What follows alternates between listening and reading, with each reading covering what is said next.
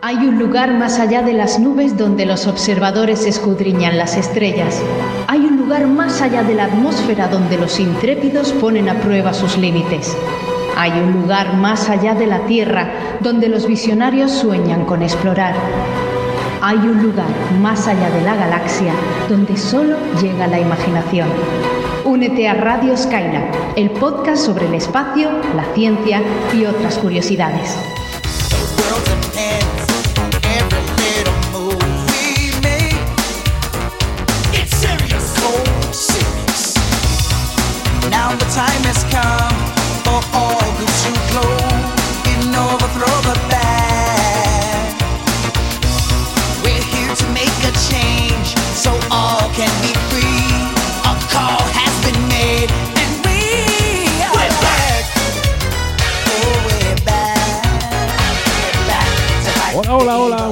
Todos los espacios trastornados. Bienvenidos al programa 101 de Radio Skylab. Bueno, pues sí, aquí estamos, aquí estamos. Estamos vivos. estamos vivos. Volver, estamos vivos. volver de un agujero negro. ahora pasó, ahora pasó lista, pero bueno, creo yo que estamos. Puede haber alguno que hable desde el más allá el más, allá de la línea de Carman, no sé, el más allá. Bueno, pues, eh, pero, sí, estamos todos aquí y además tenemos preparado, preparado un programa en el que nos vamos a poner el día, porque, en fin, entre el programa anterior y este, em, en fin, pues sí, han pasado algunos meses, ¿vale? Pero vamos a hacer un repasito y vamos a hablar, em, en primer lugar, de la actualidad espacial. Vamos a hablar de esa era del turismo espacial que parece que ha llegado y también haremos un repasito en el segundo tema son de la actualidad astronómica. Y como siempre lo haremos de la mano de los cuatro radionautas de este programa. Eh, y ahora sí, vamos a pasar lista. Vamos a empezar por Víctor Manchado, de Pirulo Cósmico. ¿Presente? Pues desde el más acá, sí, aquí estamos Encantado de estar de vuelta otra vez. Hola chicos, que les echaba muchísimo de menos. Hola gente al otro lado de las ondas. Gracias por estar ahí esperándonos. Se, ha hecho largo, pero bueno, finalmente aquí estamos de nuevo. También tenemos con nosotros a Gaby Paso, de Mola Saber. Pues lo mismo, encantado de volver. Ya se nos había hecho bola, estamos de vuelta. Ha sido difícil el viaje de retorno, se nos perdió la nave pero ya estamos otra vez en órbita alrededor de la Tierra y transmitiendo a todo el planeta. bueno, a este y a otros, ¿qué pasa? Y a otros, es verdad, es verdad. También está con nosotros Daniel Marín de Eureka. Hola, Daniel. Hola a todos y a todas. La verdad es que se ha hecho larga la espera, pero aquí estamos. Bueno, Mm, Spock decía aquello de larga y próspera vida. Mm, sí, sí, se ha, hecho, se ha hecho un poco larga. Les saluda en este micrófono Víctor Ruiz de InfoAstro. Eh, pero bueno, ya está, ya estamos aquí. Y recuerden, recuerden, tenemos una página web, eh, donde pueden encontrar todos los programas anteriores y algunos extras por allí. Y ahora sí, vamos a comenzar el programa y para antes hay que hacer la comprobación. Retroalimentación. Contenidos. Go. Recomendaciones. Go. Todo listo. Despegamos.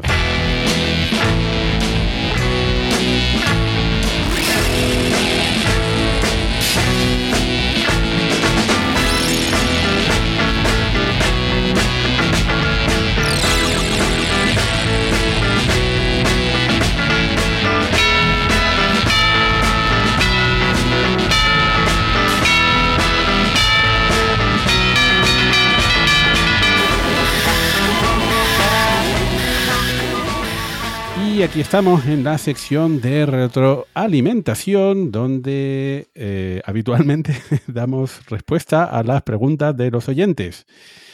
Em, pero creo que, aparte de preguntas, ha habido oyentes a las puertas, Cavi. Sí, sí, para que engañarnos, sois un público genial. Muchos eh, habéis escrito preguntando dónde estábamos, eh, qué había sido de nosotros, si el podcast se había muerto, si no se había muerto. Lo cierto es que han, pasado meses. Y eh, pues tengo una pregunta aquí ya directamente que la he seleccionado una de tantas que representa en realidad la duda de muchos oyentes. ¿Cuándo vais a volver ¿pero vais a volver? ah, pues eso es fácil. Volvemos A ver, respóndela tú, Víctor. Estamos volviendo ahora, estamos en ello. No, no, no vamos a volver. Esto es una ilusión. Supongo que también la pregunta se refiere a si esto va a ser un suceso aislado y después nos vamos a perder en, el recóndito en vacío del espacio. Ay, es que, eh, ah, bueno, es complicado, es que no podíamos responder tampoco. Eh, podemos grabar cuando podemos grabar y no podemos grabar cuando no podemos grabar. Y es muy, muy complicado eh, hacer predicciones. Ah, no nos hemos ido, que es lo que he comentado yo en las redes sociales y también en el grupo de, fans, el club de fans en Facebook. En ningún momento nos hemos ido. Lo que pasa es que ha sido muy complicado eh, mm, reunirnos para, por diferentes motivos, algunos personales, otros profesionales. Las vacaciones también nos pilló de por medio. Em, y, bueno, eso, que, que, como no nos hemos ido, tampoco volvemos, porque seguimos por aquí. Y afortunadamente hoy pues hemos podido reunirnos y, grabar. Y me, me, gustaría prometer que el siguiente programa aparecerá pronto, pero aparecerá cuando pueda aparecer, ni, ni antes ni después. Esto me recuerda mucho a Gandalf, ¿no? Un, mago nunca un radio trastornado nunca llega pronto ni tarde, sino cuando, cuando tiene que llegar.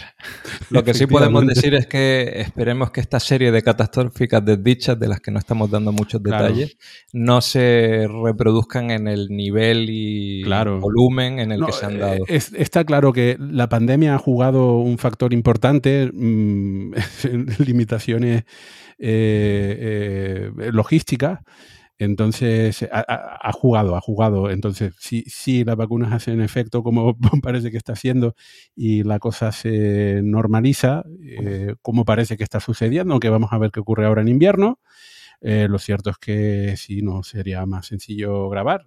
Si la cosa se complica, aparece la cepa Delta 427.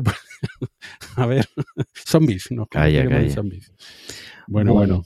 Voy a seguir con la siguiente pregunta que también seguro que está en la mente de muchos oyentes porque habrán visto que este es el capítulo 101.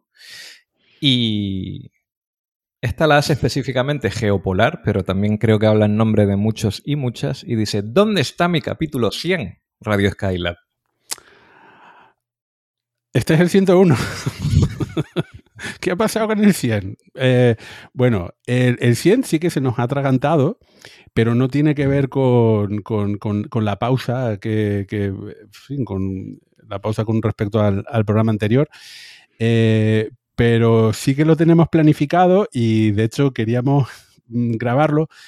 Lo que pasa es que logísticamente es más, aún más complicado mm, que los anteriores, porque involucra a invitados, aquí un pequeño destripe, eh, va a involucrar a, invitados y depende también de las agendas de los invitados. Así que si ya es complicado mm, juntarnos los cuatro, eh, claro, y también dependiendo del invitado, pero eh, bueno, que estamos trabajando en ello. Eso es lo que podemos decir. También podemos decir. saldrá cuando salga. También podemos decir que para no estar ad eternum esperando, pues hemos hecho muy versalto. Claro. Y aquí estamos, y supongo que puede haber un 102 y un 103 antes de que llegue el 100. Que llegará. Llegará. Que llegará. En algún momento del futuro. Esperemos que, mm, que sea más pronto que tarde. Así que nada, estas dos preguntas en representación de las decenas y decenas de preguntas y eh, iba a continuar salvo que alguien tenga algo que decir en esta retroalimentación. Pues bueno, voy a continuar, pero ahora ya sí con dudas más regulares, curiosidades, eh, deseo de conocimiento de los oyentes y un poco retomando el, pues el tono del programa, ¿no? Que para eso estamos aquí. Lo que sí voy a avisar es que esta sección de retroalimentación va a ser cortita, paradójicamente, a pesar de las decenas de preguntas que hay, porque es que tenemos un programa denso y largo que, bueno, ya lo habréis visto. Entonces, tengo aquí una pregunta de Pinco Bueno que dice así. ¿Cómo de grande puede ser una estrella de población 1? Para eso quizá deberíamos empezar hablando de la población de las estrellas. ¿Quién se anima? Claro, las poblaciones de las estrellas, eh, a ver, el universo no es infinito en el tiempo, el universo es limitado. Por lo tanto, hay unas estrellas que aparecieron en, la, en el comienzo del universo. ¿Qué es lo que sucede? Que cuando lo que sabemos de la gran explosión es que solamente se crearon los elementos más básicos, que son el hidrógeno y el helio.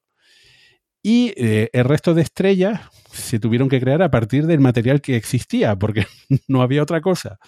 Cualquier elemento más pesado se tuvo que crear ya posteriormente a ver eh, con estrellas de generaciones posteriores. Los elementos más pesados van apareciendo con el colapso y con la muerte de, estrellas claro, de generaciones anteriores y hubo una primera generación. Entonces hay como tres poblaciones de, estrellas, población 1, población 2 y población 3, eh, en la que se, eso se separan las distintas generaciones de estrellas desde las primeras hace 13.000 millones de años hasta las de la actualidad. Entonces ahí la clave, parte de la clave es eh, pues solamente con hidrógeno y helio, pues si hay algún límite en cuestión de las masas que puedan tener.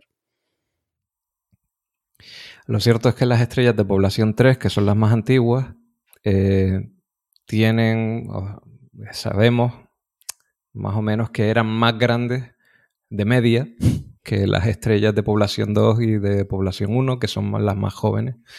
Bueno, solo, como ha explicado Víctor, entonces no había metalicidad en las estrellas, eran solo del elemento que había disponible entonces y eh, el resultado de grandes acumulaciones. Ahora, puede haber estrellas nuevas, o sea, de población 1, que alcancen los tamaños que tuvieron entonces las estrellas de población 3? Que supongo que la duda va por ahí. Yo no sé si la pregunta más bien se refiere a las estrellas de población 3, ¿no? Que a lo mejor hay gente que confunde población 1 pensando que es la más antigua, ¿no? Bueno, pone población 1. No, no puedo asumir si se ha equivocado o si realmente pretendía preguntar por las estrellas nuevas. Claro. Eh, bueno, decir que, a ver, el tamaño de la estrella, creo que lo hemos comentado, lo acabamos de comentar, depende mucho de la metalicidad, ¿no?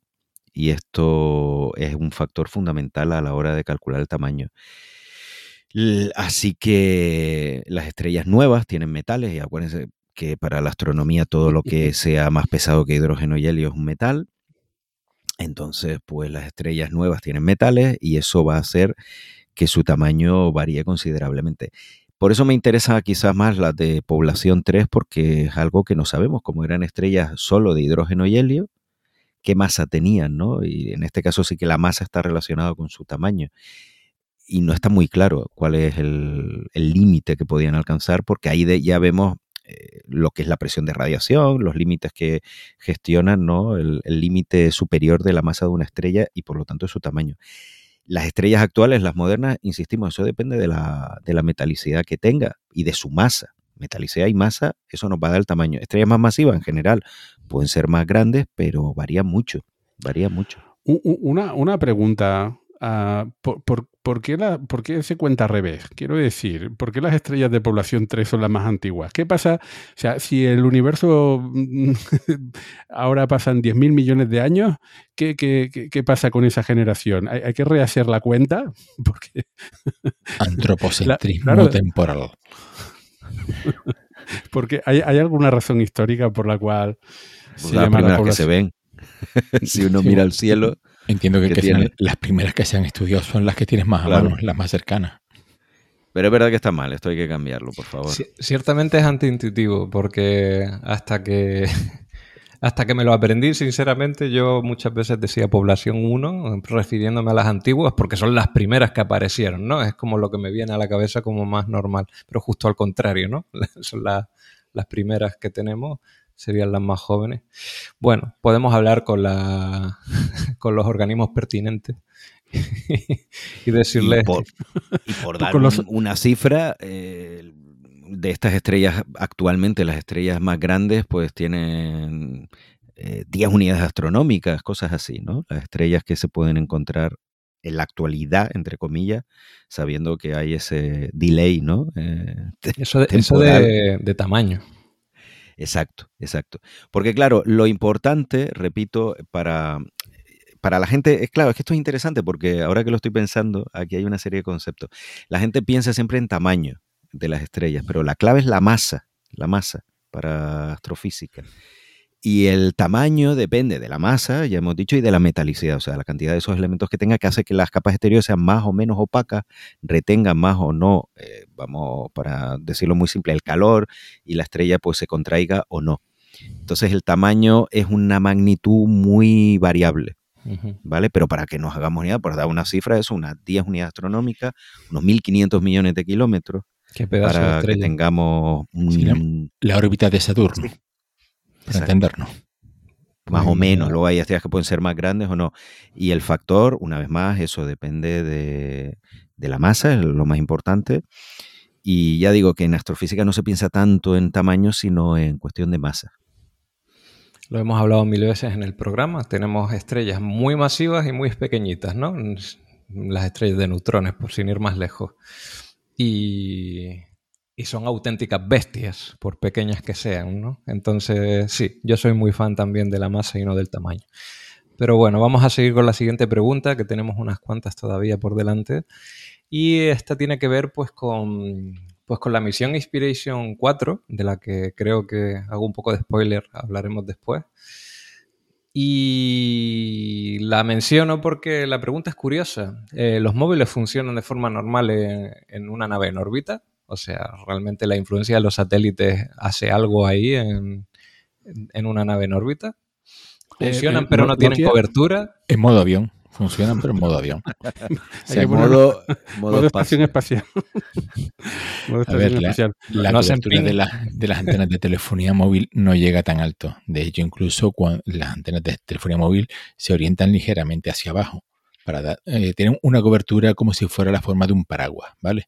Entonces, siendo la antena el punto más alto del paraguas y siempre pues eh, tienden a dar cobertura a la zona inferior. Hacia arriba, no. Entonces, ¿un teléfono móvil funciona en el espacio? Sí, si quieres jugar al Candy Crush, pero poco más. poco más. Que, pero, pero, allí arriba hay que ponerlo en modo avión o en modo nave espacial, porque no sé, me está quedando corto. Claro, pero la pregunta era eh, por Inspiration 4 porque se les veía con los móviles. Claro, los móviles siguen funcionando como cámara y hoy en día pues un móvil eh, es una cámara muy buena y por eso va. Bueno, y también para, el tema de llevar checklist y cosas así. pero en, el caso de, Inspiration 4, eh, me imagino que tendrían conexión eh, internet con... Sí, además. radio. Ah, bueno, si no solamente radio, sino... Ahí, Puedes pues tener conexión Starlink, no sé qué. ¿Puedes tuitear desde el espacio? Eso es una buena pregunta. No, pero Starlink directo no. Se tuitea desde a través. Claro, pero no, no, Quiero decir, puedes tener una. El, móvil no se va a conectar ni con Starlink directamente. No tienes cobertura móvil. O sea, los operadores de telefonía móvil no llegan tan alto. Se puede, se, puede utilizar. A ver, otra bueno, ahora la constelación Iridium ya, pero ¿se puede utilizar un móvil de cobertura global en la estación espacial o está por encima de teléfonos satelitales? pues habría que verlo, buena pregunta. Eh, no hay una constelación como Iridium, pero si tienes una antena como Starlink, pues la puedes poner. Eh, claro, pero me imagino lo que pasa es que está a 500 kilómetros, está un poquito por encima. Y estarán mirando no. hacia abajo, ¿no? En principio no. Por eso lo que se comunican en la Estación Espacial Internacional, lo que usan son los satélites TDRS de, la NASA para comunicarse con la Tierra.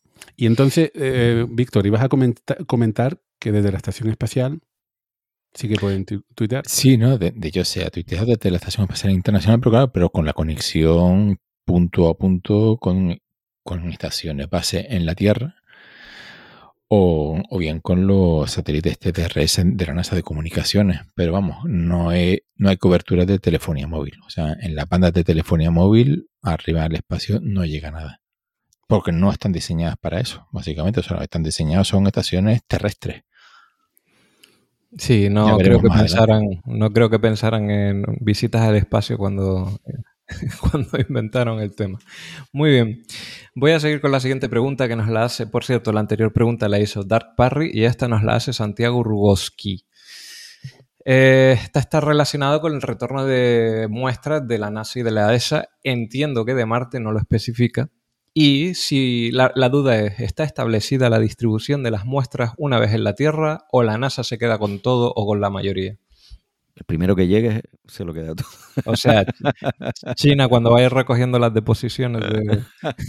Cuando aterrice la cápsula, esto es para el primero que llegue. No, habrá un acuerdo, claro. Se tendrán que poner de acuerdo los distintos laboratorios y se repartirá de forma... Eso todavía no se ha decidido ¿eh? y queda todavía muy lejos en el futuro. Y me imagino que la NASA se quedará con la mayor parte pero la contribución europea en concreto en esta misión es fundamental. Así que Europa no se va a quedar con un porcentaje pequeño, se tendrá que quedar como mínimo. no sé cómo irán las negociaciones, me los imagino ahí jugando al póker. Gateando, no, no, no, 40%, no, no, 30. Gran pero, arriba, abajo un porcentaje, me decía ahí como si fuera narco. Eh, un porcentaje importante se tiene que quedar Europa. Estamos hablando de, una sustancia muy cara, también te digo. Yo lo apostaría si fuera mi intención eh, conseguir dinero. Bueno, no, no lo haría, pero bueno. Vale, eh, voy a seguir, antes de que siga diciendo chorradas, el Chifliti nos hace la siguiente pregunta y está relacionada con la permanencia de las personas en el espacio. Él comenta que durante los próximos meses vivirán 10 seres humanos en el espacio entre la ISS y la Tiangong y que en abril, durante nueve días, se coincidieron en la ISS 11 personas, la CRI 1, la CRI 2 y gente de la Soyuz. Entonces, su duda es, ¿han llegado a coincidir 12 seres humanos o más en el espacio alguna vez? Sí, hasta 14. Y los 14 fue hace poco con Inspiration 4, la Estación Espacial China y la ISS. Hasta 14 personas en el espacio al mismo tiempo. O sea, Ese es el récord. Ahora lo tenemos de, ya. Entonces. 14 personas, sí. Y el anterior eran 13, o sea que también ha habido 12. Muy bien. Pues eh, esta se ha respondido rápida, así que solo me queda decir que hasta aquí la sección de retroalimentación. Pero, pero, espera, espera, Antes, de terminar la sección de retroalimentación, eh, hay que saltar una, deuda eh, que tenemos con Blue Galaxy Designs. Cierto. ¿Por qué? porque, porque, porque Daniel había avisado que nos iban a hacer un envío al apartado de correos que no habíamos dado los últimos programas porque no quería acercarme a él con los virus por ahí andando. Em, pero eso que teníamos un envío y fui el otro día a buscarlo y me he quedado anonadado. Eh, Blue Galaxy Designs o, Rapaz eh, es eh, un seguidor de, de, Radio Skylab, pero sobre todo es un diseñador que pueden seguir en Twitter y eh, se dedica, además, es que yo me imagino que todos los espacios trastornados en Twitter lo seguirán y si no lo siguen, pues tienen que hacerlo. Se dedica a hacer diseños inspirados eh, en el espacio trastorno. Y entonces el, envío que nos ha hecho ha sido eh, una colección de pósteres, pegatinas y postales de sus diseños, pero es que todos están chulísimos y, y súper super espacio trastornado.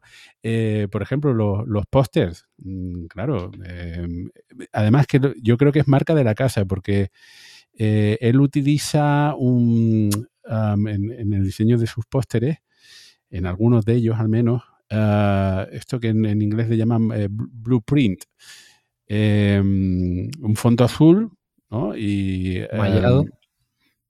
Mm, eso es la tinta en blanco, ¿no?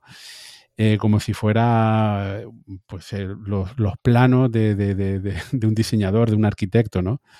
Entonces tiene, tiene eso, em, mm, infografías muy chulas de, diferentes misiones eh, y cohetes y demás.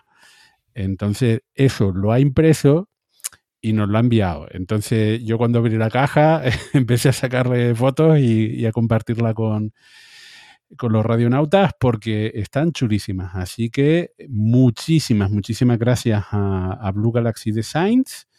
Y lo que tengo que hacer, incluso antes de llegar a la sección de, recomendación, es decir que por favor eh, vayan a Twitter y busquen Blue Galaxy Designs, rapaz. Eh, y también si quieren bueno, allí pueden ver, en su cuenta de Twitter pueden ver los diseños, pero además que si quieren comprarlos, eh, pueden ir a bgalaxy.redbubble.com. Muchísimas, muchísimas gracias. Y como ya estamos, como ya estamos eh, eh, con el apartado correo abierto, pues recordarlo, que tenemos el. No lo hemos cerrado, pero es que no estaba pasando por allí a recogerlo. Así que pueden enviarnos en fin, eh, lo que tengan en mente, al apartado de correos 9001, que sea legal, por supuesto, apartado de correos 9001, 35080, Las Palmas de Gran Canaria, nombre de Víctor Ruiz, y me ponen por ahí entre paréntesis Radio Skylab. muchísimas gracias. Ahora sí, hasta aquí la sección de retroalimentación. Continuamos con el programa.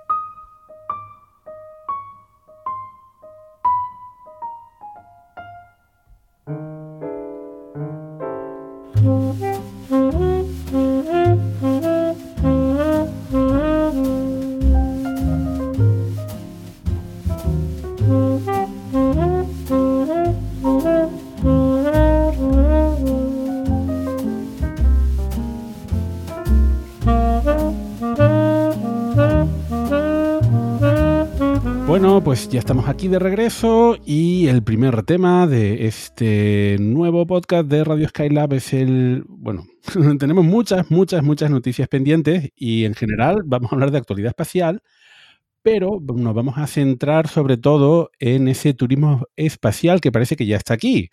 Y no es que no existiera, pero la verdad es que en los últimos meses se han sucedido muchísimas misiones reales ya algo que era una promesa y efectivamente parece que si uno tiene dinero en el banco y tiene mucho dinero en el banco, pues ya puede solicitar un billete para ir a dónde, que eso también es algo que hablaremos por aquí. Bueno, vamos a ver, em, en el, sobre todo en el mes de julio eh, tuvimos dos misiones que además que no solamente eran dos misiones, sino eran dos misiones con dos millonarios o billonarios que estaban mm, como una carrera, ¿no? Una carrera, una carrera de, turismo eh, no terrestre. Eh, y teníamos a Jeff Bezos y a Richard Branson viendo a ver quién era el primero en alcanzar el espacio. Eh, y esa es la carrera entre Blue Origin y Virgin Galactic. Así que el primero de ellos, quien supuestamente ganó, pues eh, fue Richard Branson. Y el 11 de julio pudimos ver ese lanzamiento, ese vuelo de, eh, Virgin Galactic, en el que Richard Branson y otras tres personas subieron en, un vuelo mm, que no era orbital. subió, subió al espacio. Y eh, bueno, en fin, em, la verdad es que la, misión estuvo, estuvo curiosa, sobre todo por, a los que hemos ido siguiendo las noticias, porque realmente eh, Virgin Galactic ha invertido muchísimos años en conseguir ese objetivo. viendo ahí a, Richard Branson eh, montarse en, este, en este avión espacial, pues y ver que de verdad iban a ser la primera misión es algo que yo, no, sé, uno lo sigue durante tantos y tantos años que ya cuando ocurre eh, te preguntan si estás soñando o no. Pero en, este caso realmente, eh, bueno, eh, salieron del puerto espacial de, América, en Texas, que parece convertirse este estado de Estados Unidos en una realmente en un estado espacial que no, en Nuevo México. Nuevo México. Ah, este es en Nuevo México, no en Texas. Mm. Em, que queda, bueno, quedan cerca, pero no, si no, son el, mismo estado.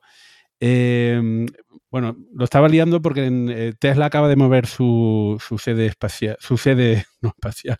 El SpaceX está en Texas y, Tesla acaba de mover su también a, Texas, ¿no? Parece también hay movimiento empresarial, pero con tintes políticos.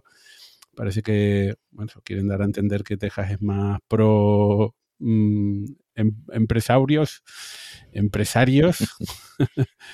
Eh, pero bueno, eh, que por cierto, a todas estas, que Richard Branson no es estadounidense. Richard Branson es británico.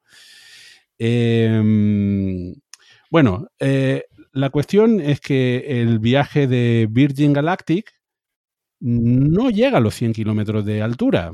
Y esta es una de las eh, controversias de, ese vuelo, ¿no? Eh, el vuelo, bueno, para quien no lo pudiese ver, pues, eh, eh, en fin, la verdad es que es muy, muy bonito, ¿no? La tecnología que utilizan porque son dos aviones, o, o tres, depende cómo uno lo, lo vea, ¿no? Eh, son, creo que son dos eh, 747 modificados, formando un solo avión. Y en- más pequeño, más pequeño. un poquito más es Un pequeño. avión. eh, Eso es con lo de St- Stratolaunch. Este es un avión de doble casco, pero más, más chiquitito.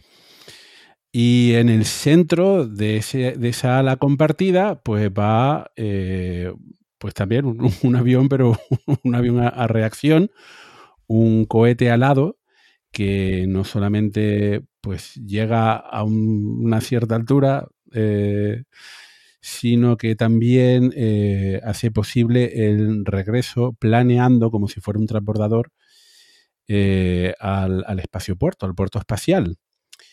Eh, bueno, en la, retransmisión, pues pudimos ver algunos fragmentos del- vuelo, eh, del interior de- del vuelo, pero no, no fue una retransmisión típica eh, en- de, de otros lanzamientos en donde podemos ver durante bastante tiempo todo lo que va ocurriendo, ¿no? Especialmente dentro de, dentro de- de la cápsula. Algo que, por cierto, pues empieza a ser eh, bastante común en todas estas misiones de turismo espacial. Nos han mal acostumbrado las agencias espaciales, ¿no? Y, eh, en fin, pues bueno, eso. además, la duración del vuelo es relativamente, relativamente corta. eh, y, y después de poder disfrutar de, en- durante algunos instantes de, mm, ese, de esa gravedad cero, pues eh, regresaron a, la Tierra y eh, bueno, pues pudimos ver a Richard Branson y al resto de su tripulación eh, saliendo de, este pequeño avión y haciendo, bueno, en una celebración con música y demás. champán, se pudo ver champán. Am, y bueno, la tripulación tiene una cosa curiosa porque eh, dentro de las... em, eh, fue, fue una tripulación igualitaria, dos mujeres y, dos hombres. Eh, a, mí me llamó la atención porque, bueno, en la fotografía se, se veía a Richard Branson mm, mm, saludando estrechamente a las dos mujeres y al, y al otro hombre, pues un poco apartado por ahí. No sé, quedó un poquito, un poquito en cuestión de relaciones públicas, un poco mal. Pero, en fin, bueno, eso. Lo que pudimos ver es que la competitividad alcanzó niveles enormes porque la gran pregunta es, ¿es- ¿consideramos a esto como, desde luego, no el primer vuelo turístico eh, de turismo espacial de la historia, ¿no? Pero ¿podemos considerar a este vuelo como un como turismo espacial? Porque realmente no llegó a los 100 kilómetros de altura. Hmm, Como, ¿A qué altura llegaron? 86 kilómetros. 86 kilómetros. Bueno, se supone. Claro, eh, claro, a ver, eh, se supone que el límite del espacio es la conocida como línea Karman, que son 100 kilómetros de, de altura. Lo que no llegue a 100 kilómetros de altura es un vuelo suborbital. Sin embargo, si no recuerdo mal, creo que hay pilotos estadounidenses de los aviones cohetes X-15 que llegaron también más o menos a esa altura en, en los años 60-70 y creo que le dieron las alas de astronautas, aunque no superaron la barrera de los 100 kilómetros. Entonces digamos Claro, es que, que que la frontera está un tanto desdibujada. Mm. Y eh, huelga decir que esa línea la hemos marcado nosotros, pero si nos ceñimos a la definición, eh, esa línea no es constante, mm, no está siempre a 100 kilómetros, eh, teniendo en cuenta que, que, la velocidad de un avión para alcanzar la sustentación tiene que ser igual que la velocidad orbital, pero esto no se mantiene constante, no es que vaya a ser siempre y exactamente 100 kilómetros, porque depende de varios factores en las capas altas de la atmósfera. Entonces, si nos ponemos tic, tic, tic, tic, si nos ponemos estrictos, puede, podemos decir a partir de 100 y punto, pero si nos ponemos un poco más laxos y pensamos en esa definición, es muy posible que estuvieran todavía más cerca. relacionado con esto, efectivamente, luego eh, está el problema de las alas que se conceden en, Estados Unidos a los astronautas. Y por lo tanto, pues hay que, de nuevo, definir qué es ser astronauta. Y si ser astronauta es alguien que ha viajado al espacio, hay que definir en qué momento llegan al espacio. Yo creo, Daniel, te he escuchado hacer esta comparación, pero me, parece muy, muy acertada, porque en este programa hemos insistido muchas veces que eh, hay, por ejemplo, el tema de planetas, que es un planeta, eh, pues es un problema, la definición es un problema porque en realidad tenemos un continuo al, al, cosmos le da exactamente igual lo que nosotros pensemos. Lo cierto que es capaz de generar, de crear objetos de, tamaño microscópico hasta tamaño astronómico, enormes, ¿no? Y efectivamente hay una variedad de, objetos, incluidos aquí en el sistema solar, que, que van desde los micrometeoritos hasta los planetas como Júpiter, y eh, establecer eh, categorías, definiciones muy estrictas, tienen el problema de, que se nos van a quedar cosas en esas fronteras que no están bien definidas. Y este es un caso similar. Exactamente dónde está la frontera del espacio, ¿es a los 86 kilómetros o es a los 100? Pues oiga, es que esto es un continuo. Yo voy a defender un poquito mi, ah, mi, posición, que ya la he venido comentando por aquí, que yo creo que ni siquiera la estación espacial está en el espacio. A mí, yo creo que el espacio debe ser fuera de la órbita terrestre. Sí, porque está, están aquí al lado. Quiero decir, cuando... Eh, lo, argumento, lo argumento, ¿eh? Y luego me rebaten. que seguro que no tengo razón, pero cuando, cuando de pequeño yo pensaba en el espacio, para mí el espacio era eso, viajar a otros planetas, viajar a otras estrellas. La estación espacial, sí, tiene el nombre espacial, desde luego, y no está, está orbitando la Tierra, desde luego, igual que la Luna. la Luna no está en el espacio, sí está orbitando la Tierra, vale. Pero no sé, me, me parece 400, 500 kilómetros de altura, me parece que eso es todavía la Tierra, es en el dominio de la Tierra. el espacio para mí es, otra cosa, pero de nuevo, si me preguntan, ¿dónde pones tú entonces esa, esa línea de marcación? Pues, pues no lo sé, no lo sabría decir con seguridad, más lejos quizás para mí.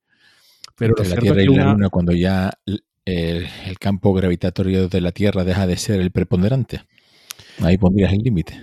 Pues lo mismo, sería un lugar relativamente arbitrario y que mm. ponemos unas marcas por ahí, cuando la pasas pues ya te conviertes en astronauta, ¿no?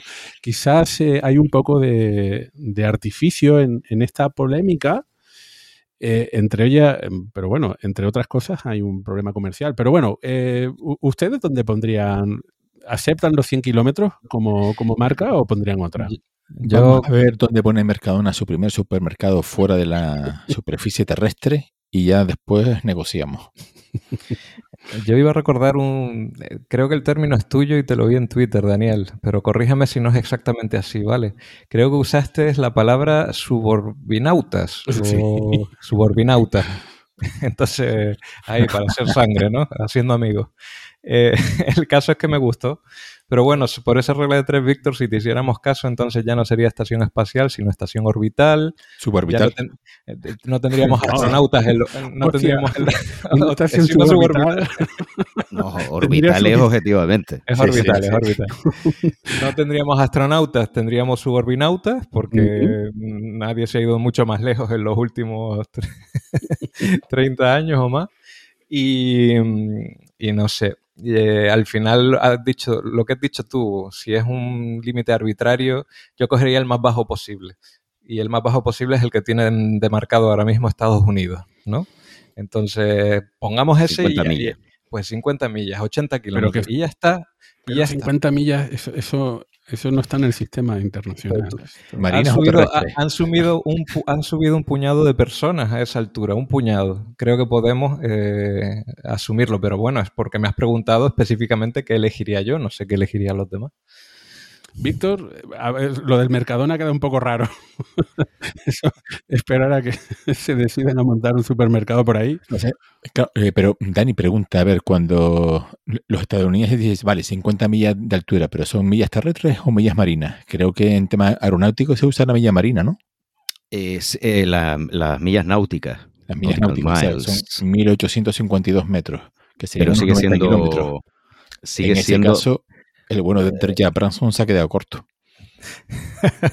Haciendo ahí cuentas para fastidiarlo el doble. Sí, que lo vamos a hacer, pero los números son así.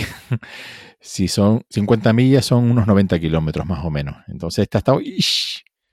casi. Ha estado rozando el larguero. Eh, Por usar acabo, un de hacer la, futbolístico. acabo de hacer la cuenta y sale 92,6 kilómetros, exactamente. Pues eso, pues más lejos todavía, rozando el palo. Bueno, Eh, y luego está ot- ot- otra cuestión acerca de la definición, que no solamente tiene que ver con la altura, sino con la dedicación ¿no? de, de las personas que suben al espacio. Se, está bien entregar una, em, una un, un ala eh, de, de astronauta a personas que, bueno, no, en fin, han comprado un billete, están durante eh, unos cuantos minutos o, en, gravedad cero y, luego, y luego bajan a la Tierra. Es, es, es, es- justo compararlos con eh, otros de los pioneros de, de la era espacial. pero en realidad no se los compara. A pesar de darle las alas, se les sigue considerando turistas, no astronautas propiamente dicho. Creo que ahí no hay tanto conflicto. Nunca uno se va a poner una medallita en el pecho y va a decir, soy exactamente igual que tú, que has estado entrenando 20 años de tu vida y has esperado hasta que subiste eh, con misión oficial. No, es que en- Además, eh, en caso de, de una emergencia, ¿quién de ellos es capaz de volver a la Tierra de una sola pieza? ¿El turista o el profesional? A ver, dependiendo del problema, ni Quizá Willis, ninguno de los dos. ni Bruce Willis consigue llegar a la Tierra. Eh, eh, en fin, como eso, como tengas un, un problema en el transbordador espacial, eh, habían siete astronautas profesionales, pero por un problema con las losetas no, no volvieron vivos a, a la superficie. No creo que sea ese una cuestión. Pero no, es que en Estados Unidos la algo así como la Comisión Federal de, de la Aviación eh, creo que han cambiado las reglas para recibir la, la sala de, de astronauta, ¿no? Eh, claro, porque ahora se han visto con el problema de que hay personas que sin preparación exhaustiva, pues ahora son capaces de hacer un viaje al espacio o a las fronteras del espacio. Y- aflojan. Eh, Dinero. claro, bueno, si, o si eres amigo de Millonetti. Sí, pero al de- final, al final vas de paquete, ¿no? Que esa para mí podría seguir siendo la diferencia. Si vas de paquete o si vas de especialista. Y en ese sentido, mm, me acuerdo también de las comparaciones que a veces son un tanto artificiales o no, depende como uno, depende del punto de vista, pero en astronomía también tenemos esa, esa batalla, ¿no? Eh, que es un astrónomo profesional, quién es astrofísico y quién, y quién es eh, astrónomo, y cuál es la frontera entre el astrónomo aficionado o incluso el semiprofesional. Y es una frontera muy, muy complicada porque realmente eh, hay muchos trabajos que eh, hoy en día están haciendo aficionados en su, en su tiempo libre, efectivamente.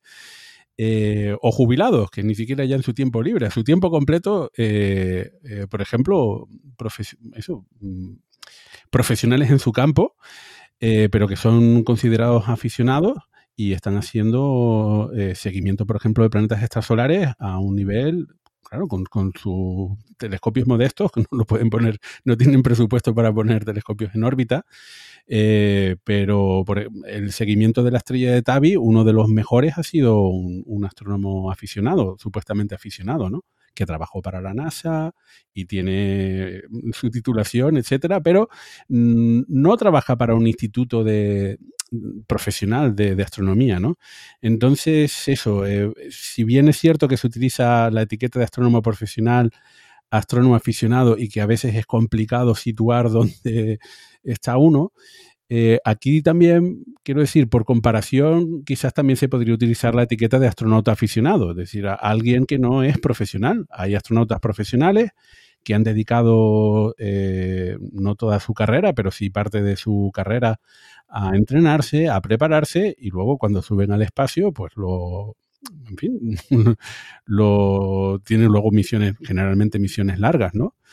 Eh, efectivamente esa persona no es, no tiene el mismo nivel que alguien que simplemente se sienta en una cápsula, sube, está por allí un ratito y vuelve a la Tierra.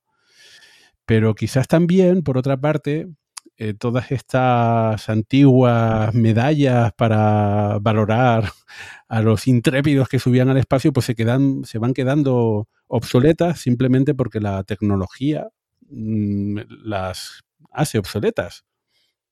Hoy en día para subir al espacio, pues no, no hace falta tener una gran preparación. Pues si nos vamos a poner con comparativas, es como los grandes navegantes de antaño que exploraban los mares más allá de, toda frontera y se pasaban meses navegando y jugándose la vida con su tripulación, que si les hubiéramos puesto una medalla y una etiqueta merecedora, pues habría sido un medio de distinción, que lo tenían, pero bueno. Y ahora todo Kiski viaja a todas partes. Supongo que si extrapolamos la misma, el mismo caso al espacio, pensando si algún día, que no lo sabemos, eh, y no estoy hablando de los próximos 100 años, sino de los próximos 1000 años, eh, los viajes espaciales pueden ser algo relativamente común, pues obviamente todo eso se va a quedar en nada, ¿no? Si me permites mi opinión, yo creo que aquí el gran problema es que estamos mezclando, eh, en mi opinión, tres cosas muy diferentes. Em, estamos mezclando el límite del espacio, bueno, nosotros no, lo están mezclando los medios. Los límites del espacio, que es un tema interesante de por sí, con vuelos suborbitales, con astronautas no profesionales. Entonces se mezcla todo, sale un totur revolutum y la gente empieza a decir cosas raras. El límite del espacio, lo que tú decías, Víctor, 100 eh, kilómetros es poco, 400 kilómetros es poco, a mí la verdad es que me da igual. Em, eh, desde el punto de vista físico, 80 kilómetros es lo mismo que 100 kilómetros. O sea, nadie en un vuelo suborbital que si vas a 80, 86, 90 kilómetros, la experiencia va a ser la misma en, Virgin Galactic que con Blue Origin. Es lo mismo, es un vuelo suborbital y, da igual. Entonces, la gente que quiere cambiar lo de 100 kilómetros porque es un límite eh, arbitrario y bajarlo, a mí me parece bien, pero claro, bajarlo solo para que entren en esta categoría los astronautas de Virgin Galactic porque no han conseguido desarrollar un motor lo suficientemente potente, pues hombre, me parece un poco trampa. Porque recordemos que el objetivo inicial de Virgin Galactic era superar los 100 kilómetros y el motor no pudo. Es como eh, aprobar con un 4,5, ¿no? Claro, entonces, si hubiese más empresas y, esto se. Va a haber más empresas, ¿no? En, teoría, hay gente que quiere seguir eh, con el tema del turismo suborbital. Bueno, pues que se puede bajar porque la línea von Karman a veces está a 60 kilómetros, a veces a 70 kilómetros, ya lo hemos dicho, no es constante. Mm, a mí personalmente me parece bien. Pero si se hace solo por Virgin Galactic, porque eh, bueno, se mató un piloto y tuvieron que rediseñar toda la nave y, no es capaz de llegar a los 100 kilómetros, me parece un poco exagerado. De todas formas, e, entonces eso es con el límite del espacio, que a mí realmente me da un poquito igual. Creo que es un debate eh, un poco absurdo, sinceramente lo digo. Pero claro, entiendo que es importante por, la, por las alas de astronautas y estas cosas que se dan. Yo creo que el principal límite aquí es si es un vuelo orbital o suborbital. Los vuelos de Virgin Galactic Blue Origin son vuelos suborbitales y desde el punto de vista energético no tiene nada que ver con un vuelo orbital. Es como comparar una bicicleta con un Lamborghini, o sea, no tiene nada que ver. De hecho, hay más similitud entre una bicicleta y un Lamborghini que entre Blue Origin, entre el, New Shepard y un Falcon 9, por ejemplo. Y en ese sentido, por eso sí, lo que decía Cavi, yo, y lo mezclamos también con lo de los eh, astronautas, creo que eh, lo que hay que dejar claro que son vuelos suborbitales más allá de la altura, que da igual donde queramos poner límite, son vuelos espaciales, vale, pero son vuelos suborbitales, yo creo que esa es la diferencia clave. Y, y luego llamar a esta gente suborbinauta. Vamos a hacer aquí campaña para que se les llame suborbinauta y ya está. Y así no hay diferencia con los vuelos orbitales. Mm. Y en los vuelos orbitales sí que está la polémica, sigue existiendo entre si hay astronautas profesionales o no. Y con respecto a esto, también es verdad que es un poco injusto en el vuelo suborbital, eh, por ejemplo, con Virgin Galactic, que se habló de los pasajeros y nadie habló de los dos pilotos. O sea, los dos pilotos estaban allí, hicieron el mismo vuelo y nadie hablaba de ellos. porque claro, como son los pilotos, pero también estaban allí. Me parece un poco falta de respeto a, los dos hombres que estaban de, piloto, ¿no? De comandante y piloto. Y reivindico eso, el tema de suborbinauta para, para los vuelos suborbitales. De todas formas, ya digo, la clave es la energía. ¿Por qué sí creo yo que la estación espacial está en el espacio? Porque está en órbita y aunque está muy cerca de la Tierra, son 400 kilómetros, 500 kilómetros, da igual si la ponemos a, 600, 700 kilómetros o a 200, da igual. Energéticamente, sin embargo, está en el espacio profundo. Me explico. Si tú quieres ir a Marte, ¿vale? Eh, en la Estación Espacial Internacional ya tienes casi toda la energía necesaria para ir a Marte. Con lo cual, por eso yo sí considero que está en el espacio, porque es un tema energético. O sea, la órbita, energéticamente, en órbita baja, ya tienes eh, casi todo ganado. Para salir de la gravedad terrestre necesitas 11 kilómetros por segundo, ¿no? Cuando estás en órbita baja, estás 8 kilómetros por segundo. Ya tienes casi toda la energía para salir de la Tierra. Entonces yo creo que, esa es la diferencia. De todas formas, efectivamente, no deja de ser un tema de categorías, definiciones, que todo es muy subjetivo. Y aunque pongamos lo de suborbinautas, seguimos teniendo el tema de astronautas eh, no, no, profesionales eh, en vuelos orbitales. A mí lo de amateur, mm, bueno, es una opción. Lo que pasa que pasa, ocurre lo mismo que con amateur aquí en la Tierra, que a veces los amateurs hacen trabajos más profesionales que los propios eh, profesionales, ¿no? Y que hay zonas grises, porque puedes tener, hay astronautas no profesionales que tampoco es que sean amateur, por, eh, representan a países, pero luego no vuelven a volar. No sé, es un tema, evidentemente hay zonas grises, pero creo que nos podríamos quedar con con esa diferencia, ¿no? Lo de vuelos suborbitales y orbitales, a los de los suborbitales yo, lo llamamos suborbinauta, nos quitamos esa categoría. A mí me encanta, ¿eh? quiero decir. Eso es una propuesta. nuevo palabra para el que lo sabe del programa y para todos los oyentes. Esperemos que se popularice, acabe en Wikipedia y todo. Y no, pero ¿sabes lo que pasa? Que no va a, no va a tener recorrido, aunque no soy yo, obviamente hay gente que ha propuesto cosas parecidas. de marketing ahí no, no van a... Más allá de eso, porque en Estados Unidos jamás aceptará que los vuelos suborbitales sean ah. eh, mucho menos importantes que los orbitales por una cosa, que se llama Alan Shepard. Claro. Entonces, no van a permitir que eh, sus dos primeras misiones espaciales, no lo sé. que fue Shepard y Grissom en la Mercury, que fueron misiones suborbitales y que hoy en día, pues, si seguimos este criterio, serían un poco como ah, de segunda categoría, no lo van a permitir que eso esté relegado a, algo muy, algo menos importante. Eso, eso, eso está claro, ¿no? Eh, mm, sería necesario un poco de revisionismo histórico y, en fin, los estadounidenses eh, a veces cuando, cuando quieren... Eh, pero apoyo la moción. Evidentemente creo que no se puede poner en el mismo saco a la estación espacial con, con, este, con este vuelo, ¿no? Que al final eso no deja de ser un, avión mm, muy, muy complejo, eh, pero eso, un, avión con un pequeño cohete. al respecto, por cierto, eh, hay una lo que comentamos de la batalla entre Blue Origin y el resto, porque no solamente con Virgin Galactic, pero sacaron por ahí una infografía y en las redes sociales, bueno, en las redes sociales, en, Twitter, la gente de Blue Origin empezó a, decir que no se podían comparar, que estos no, no, llegaban a, a, los 100 kilómetros de, altura, ¿no?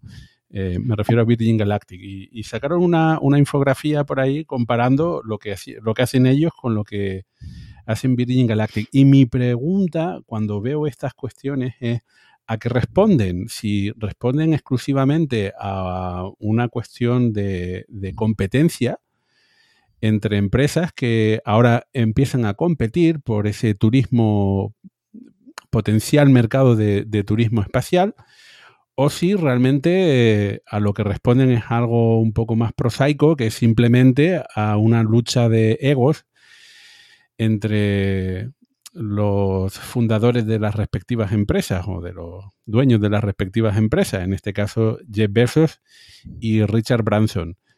Eh, ¿qué, creen que hay de una cosa y de otra? Yo creo que lo que responde es a que eh, cuando alguien dice alguna burrada en Twitter y dice, me han hackeado la cuenta, pues eso es lo que responde. Creo que Jeff Bezos se, se volvió este verano loco directamente y, empezó a, Inició una guerra de propaganda a través de infografía y se metió con Virgin Galactic, con SpaceX y no se metió con más gente porque no podía. Evidentemente esto está al más alto nivel. Esta, esta guerra me refiero al más alto nivel, que esto es algo que aprobó Bezos en su momento, si no, no lo hace. Me parece de mal gusto y además que eh, Blue Origin ya tiene el estigma de ser los malos, de ser una especie de, compañía pues con una imagen muy negativa, ¿no? Y que Besos es una especie de supervillano. Y esta campaña lo que ha hecho es reforzar esa opinión en mucha gente, ¿no? Yo creo que ha sido ha sido muy torpe por parte de, de Besos y creo que ha sido un error. Luego lo, se ve que han intentado corregirlo, ¿no? Porque también lanzaron otra, otra infografía con SpaceX eh, atacando el tema del módulo lunar, ¿no? De Artemisa. Sí, es que no, sé. no, quería tocar ese tema, eh, al menos por ahora, pero, pero sí, sí, es que no solamente se han metido con Virgin Galactic, es que han iniciado una campaña de acoso y derribo, eh, además están en los tribunales a cuenta del programa Artemisa, y el contrato que, consiguió SpaceX para la utilización de su, de su nave espacial para, llegar a la Luna. Y, bueno, hay, hay, desde luego hay muchos, bueno, iba a decir expertos, hay muchos comentaristas de la actualidad espacial que están bastante sorprendidos por estos movimientos de, de Blue Origin porque son bueno, no voy a decir que sea un juego sucio exactamente, porque, en fin, si tienes un, problema, un conflicto, y crees que la mejor forma, forma de resolverlo es a través de, de los tribunales mm, y que la justicia decida, pues es, eh, ya está. Pero desde luego está, está retrasando, ¿no? Está el... Sí, pero ojo aquí, ¿eh? porque eh, quiero decir, se le ha puesto se ha puesto el énfasis en que han denunciado como algo malo y más allá de si es malo o no, si es justo o no, esto es una estrategia que utilizan todas las grandes empresas aeroespaciales, incluida SpaceX. SpaceX también ha demandado a otras empresas o a otros o, al gobierno de Estados Unidos, eh, por ejemplo, a los militares, porque consideraba que no eran justos. Entonces, cuidado que esta táctica lo que no podemos hacer es que sea buena si lo hace una empresa y mala si lo hace otra. Por, cierto, e, y es importante lo que comentas. Si no recuerdo mal, eh, de lo que se quejaba SpaceX era que los contratos para lanzamientos de, mm, militares en Estados Unidos estaban copados por un par de empresas y que ellos no podían entrar, básicamente. Y al final, pues, pues al menos se cambió la, política y anda que no está ahora facturando SpaceX con, con proyectos Por eso, eh, es algo legítimo y, lo que digo, si, lo, si cuando lo hace SpaceX o Boeing o Lockheed Martin nos parece bien, pues si lo hace Blue Origin también. O sea, en este, esos intentos de poner a Blue Origin como la empresa mala porque ha demandado, a mí me parece un error. Y tiene parte de razón en lo que dice. Cuidado, si analizamos la, la demanda, tiene parte de razón, ojo no tiene toda la razón en mi opinión, pero eso lo tiene que decidir la NASA y, la justicia en Estados este Unidos, que es bastante revisada, ¿no? Que bueno, ya ha decidido, se ha decidido que el contrato era legal, lo que pasa es que tiene parte de razón en el sentido que la arquitectura de SpaceX, que ya hemos comentado, es muy complicada. Pero bueno, resumiendo, que si lo hace una empresa, pues si lo hace Blue Origin, Blue Origin, no por eso es mala, no es la mala de la película. Ahora, lo de la campaña de publicidad sí que me parece un error porque a, lo mejor se lo puede permitir precisamente una empresa como SpaceX, que cae muy bien en las redes, que tiene una legión de fans y de fanáticos detrás, ¿no? Y, de, y es una empresa que en general cae bien. Pero Blue Origin, que ya es, cae mal y es la antipática, pues encima va de, de borde y, de antisocial. Pues. Creo que es un, vamos, es un, ni siquiera es Mickey, es, es agresivo, ¿no? Pero si ya tienes esa imagen de malo, Em, insisto en la pregunta, ¿por qué crees que lo han hecho? Eh, ¿es, una cuestión meramente comercial o, política incluso? Hay, ¿qué, es lo que hay detrás de esta campaña? Yo creo que con el tema, a ver, son dos cosas distintas. Con el tema de Virgin Galactic, creo que es un tema de besos personal, que él está convencido de que su sistema es eh, a nivel comercial y a nivel. Bueno, él no va a ganar más dinero con esto, quiero decir, él ya, ya tiene dinero de sobra. Pero creo que él cree de verdad que el New Shepard, su cohete es mejor que, el, que, la, que la Spaceship Two, ¿no? De Virgin Galactic. Creo que él cree genuinamente que su sistema es mejor, más seguro y, llega al espacio de verdad y por lo tanto, pues le parece injusto que Virgin Galactic tenga la misma fama, ¿no? Y que por unos pocos días se haya adelantado en esa carrera absurda a ver quién era el primer millonario propietario de una empresa de turismo suborbital en volar en su propia nave. bueno, por cierto, vamos a que lo que estamos ya hablando de él. Eh, el vuelo de, la mm, Spaceship 2 es el 11 de julio y unos días más tarde, el 20 de julio, es una fecha mm, importante. No sé por qué habrán elegido el 20 de julio. Eh, bueno, para quien no entienda la ironía, es el aniversario del Apolo 11 de la llegada a la Luna, ¿no? De la humanidad. Bueno, pues el 20 de julio, eh, en New, Shepard, que el nombre de este cohete también está asociado a Alan Shepard, que es, como comentábamos, el primer estadounidense en llegar a dónde? Al espacio. Bueno, lo que comentaba. Eh, pues el, el, 20 de julio es ese primer vuelo de, se entiende, de turismo espacial, tripulado en cualquier caso, del cohete New Shepard, eh, en donde vuelan Jeff Bezos, su hermano, y luego hay otros dos pasajeros que son bastante interesantes, porque eh, por un lado tenemos a Wally Funk, que fue una de las 13 del Mercury, que estuvimos comentando ya por aquí en su momento eh, un poquito su, historia. Hay un documental de Netflix que, lo cuenta. Y bueno, nosotros no estábamos muy, sobre todo tú, Daniel, no estabas muy de acuerdo em, lo que la orientación ¿no? del, documental, porque realmente nunca tuvieron la oportunidad de ir al espacio. ¿no? El, programa Mercury, en el que estaba incluido eh, Alan Shepard, pues era justamente los primeros vuelos eh, espaciales estadounidenses eh, en la carrera espacial, ya compitiendo con, los soviéticos. Y pues em, en aquella época las mujeres no estaban consideradas para ese programa. Eh, y, um, en fin, bueno, pues Wally Funk, eh, que sale en ese documental, pues fue, pudo mm, cumplir su sueño de al menos llegar al, subespacio, como lo llamamos. Subespacio está bien. Suena algo de, serie de Netflix. ¿eh? subespacio. Bueno, eh, se montó en la, en la cápsula y, logró volar al, espacio o muy cerca, de la frontera del espacio, con 82 años nada menos, que se ha convertido en la persona más longeva hasta hoy hasta la fecha de grabación de este programa, que probablemente dentro de poco quede completamente superado ese récord, con nada menos que 82 años ha, logrado ir al espacio. Y bueno, aparte del hermano de, Jeff Bezos, eh, también está Oliver Diamond, o bueno, no sé cómo se pronunciará muy bien su apellido, pero mm, que tenemos aquí a alguien con solamente 18 años que también ha alcanzado el espacio, eh, probablemente otro, otro récord y además que es la primera persona nacida en el siglo XXI, al menos con el calendario eh, nuestro, ¿eh? Eh, pues nada, una persona muy jovencita. Bueno, este vuelo, a diferencia del otro, a diferencia de Virgin Galactic, este sí que utiliza un cohete, no, no un par de aviones con em, con, buena propulsión, retropropulsión, en este caso es un cohete y una cápsula, y llegaron hasta los 107 eh, kilómetros de altura, con lo cual en, este caso no hay ningún tipo de controversia.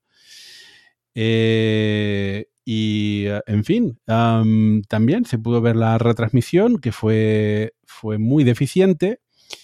Ah, se escuchaba bastante mal a las personas que estaban dentro de, la cápsula cuando se los escuchaba, pero además las personas que estaban comentando la retransmisión, una de ellas estaba más interesada en ver la retransmisión que en comentarla. y la otra persona, bueno, hacía lo que, lo que podía, ¿no? Eh, Saboteó la transmisión, el especialista. bueno, eso, teníamos un ingeniero por allí que supone que tenía que comentar lo que iba ocurriendo y demás, pero se le veía mucho más apasionado por el, por el vuelo. Entonces, comparando esta retransmisión con otras, como por ejemplo las de SpaceX, por poner otro caso, pues quedó bastante... Amateur, aquí sí que podemos decir amateur, quedó bastante amateur. Sí, además también en este caso hubo pocas imágenes del interior de la cápsula, eh, con lo cual, bueno, mm, eso que no, no, no, estamos acostumbrados a esto, sobre todo cuando está la expectativa, oh, el primer vuelo comercial, pues mm, es suborbital, este sí, el otro no, venga, vamos a verlo. Pues, eh, en fin, bueno, en todo caso, em, pues tenemos a otro millonario, pero en, este caso sí que lleva muchos, muchos, muchos años detrás de, de, de la puesta en marcha de esta, de esta empresa y este fue su primer vuelo tripulado y además en el que eh, la persona que funda la empresa pues viajó en este eh, primer, primer vuelo, en este cohete, ¿no? Eso que has dicho es importante ¿Mm? porque la Spaceship Two, no olvidemos que ya había realizado vuelos no espaciales, porque oficialmente la línea von Karman hemos dicho que está a 100 kilómetros, pero ya había realizado vuelos a 80 kilómetros. La única particularidad que tenía este vuelo es que en teoría eh, iban pasajeros. Digo en teoría porque, a ver, no era un vuelo comercial, eran mm. pasajeros que eran empleados de la empresa y el dueño de la empresa. Entonces, eso también es otra diferencia, ¿no? Que el vuelo de Virgin Galactic se le dio una importancia desde desde mi punto de vista, desmedida porque ya había hecho vuelos similares anteriormente, lo único que solo con pilotos o con una, un pasajero. De hecho, una de las astronautas, suborbinautas, perdón, ya había participado en otra misión anterior. Entonces, eh, se le dio eso, mucho bombo, porque iba a Richard Branson nada más, era un tema de, de millonario. Mientras que el New Shepard sí era su primer vuelo tripulado y es verdad que le, le ha costado porque ha realizado muchas pruebas, muchos vuelos no tripulados, pero bueno, sigue ganando en, tiempo de, preparación el Virgin Galactic, ¿no? A Virgin Galactic le ha, le ha, llevado más tiempo realizar un vuelo tripulado con el, con el dueño de la empresa, porque todavía está pendiente de realizar un vuelo comercial. Y, otra, A mí yo... Dime, dime. Eh, otra pequeña diferencia es que en realidad el Spaceship 2 es heredero del Spaceship One y en realidad Richard Branson compra la tecnología y la, desarrolla, por supuesto, la continúa desarrollando, pero es que ni siquiera la, idea, o sea, no funda la empresa, no, no funda la, tecnología. En el caso de, de, Jeff Bezos sí, empieza a poner el dinero y él quiere construir un, cohete o varios cohetes y, ahí está, ¿no? Pero en fin. Es lo que tú dices, ¿eh? sí, que, que se basa en la tecnología que ya existía. A mí lo que me gustó de este vuelo, sinceramente, es lo que ya has comentado, Wally Funk, porque me parece justo que se haya reconocido su trayectoria. Eh, efectivamente, cuando hablamos de las Mercury 13, a mí no me gustó el tono del documental ni la mitología que se ha creado a su alrededor en la actualidad, porque parece que eran mujeres que estuvieron a punto de ir al espacio, y eso es mentira, nunca tuvieron ninguna oportunidad de viajar al espacio. Eh, pero eso no quita que no, se, que no recibiesen un trato muy injusto en su época. Entonces, que se les dé visibilidad me parece fantástico, me parece maravilloso, y el que una de ellas, Wally Funk, haya podido ir al espacio, entre muchas comillas, o no, en este caso superó la línea von Karman, me parece genial. Y además fue la que mejor se lo pasó, eh, todos estaban con una cara que de asustados impresionante, menos ella, que se lo estaba pasando pipa, estaba riéndose continuamente, aterrizó y seguía riéndose. Y bueno, solo por eso, pues fue lo que más me gustó del vuelo. Hay que decir que aquí hay una puñalada importante de Virgin Galactic, porque Wally Funk iba a volar con la Spaceship 2 Mm. de Virgin Galactic y Besos le robó el cliente a, a Branson, o sea que hay otra puñalada de esta, ya digo que, que Besos se ha, vol- se ha vuelto loco básicamente, o sea, este, este año se volvió loco y a lo mejor el hombre ya estaba así, lo cual explicaría muchas cosas de lo que hemos visto en Amazon, pero... o no. que, mm, que a lo mejor que se lo pasará también la persona más longeva, quizás es porque ya le daba todo igual. Digo, mira, pues si esto no sale bien, da igual, porque me voy a lo grande. Oye, no, no, si me permitís Sí. el humor, hay un poco de, de humor y un poco quizá de verdad. Y luego quería decir que la, eh, antes mencionaste que se hizo el 20 de julio por el aniversario y me parece que es un error haber elegido esa fecha de cara a recordarlo para el futuro. Porque cada vez que se hable del 20 de julio, nunca se hablará de este vuelo, se hablará del aniversario del Apolo. Wow, Está- te- Estás pensando como un CEO.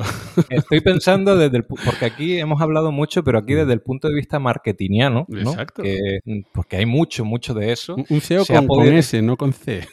Sí, se ha podido, se ha podido compensar, pues eso, eh, diferencias entre los dos proyectos abismales. Porque a la gente, la gente no sabe. Aquí los oyentes del programa y nosotros sí, más o menos. Quiero decir, estamos familiarizados.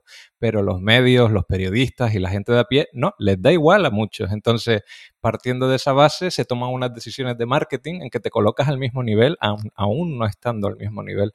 Entonces, eh, esto es una batalla de- con varios frentes y el marketingiano es uno más que hay que cuidar mucho, precisamente de cara a la opinión pública y a los posibles clientes que te vayan a llegar después, porque no olvidemos que esto se trata de una empresa de turismo espacial y por lo tanto de gente que querrá ir con unos o con otros.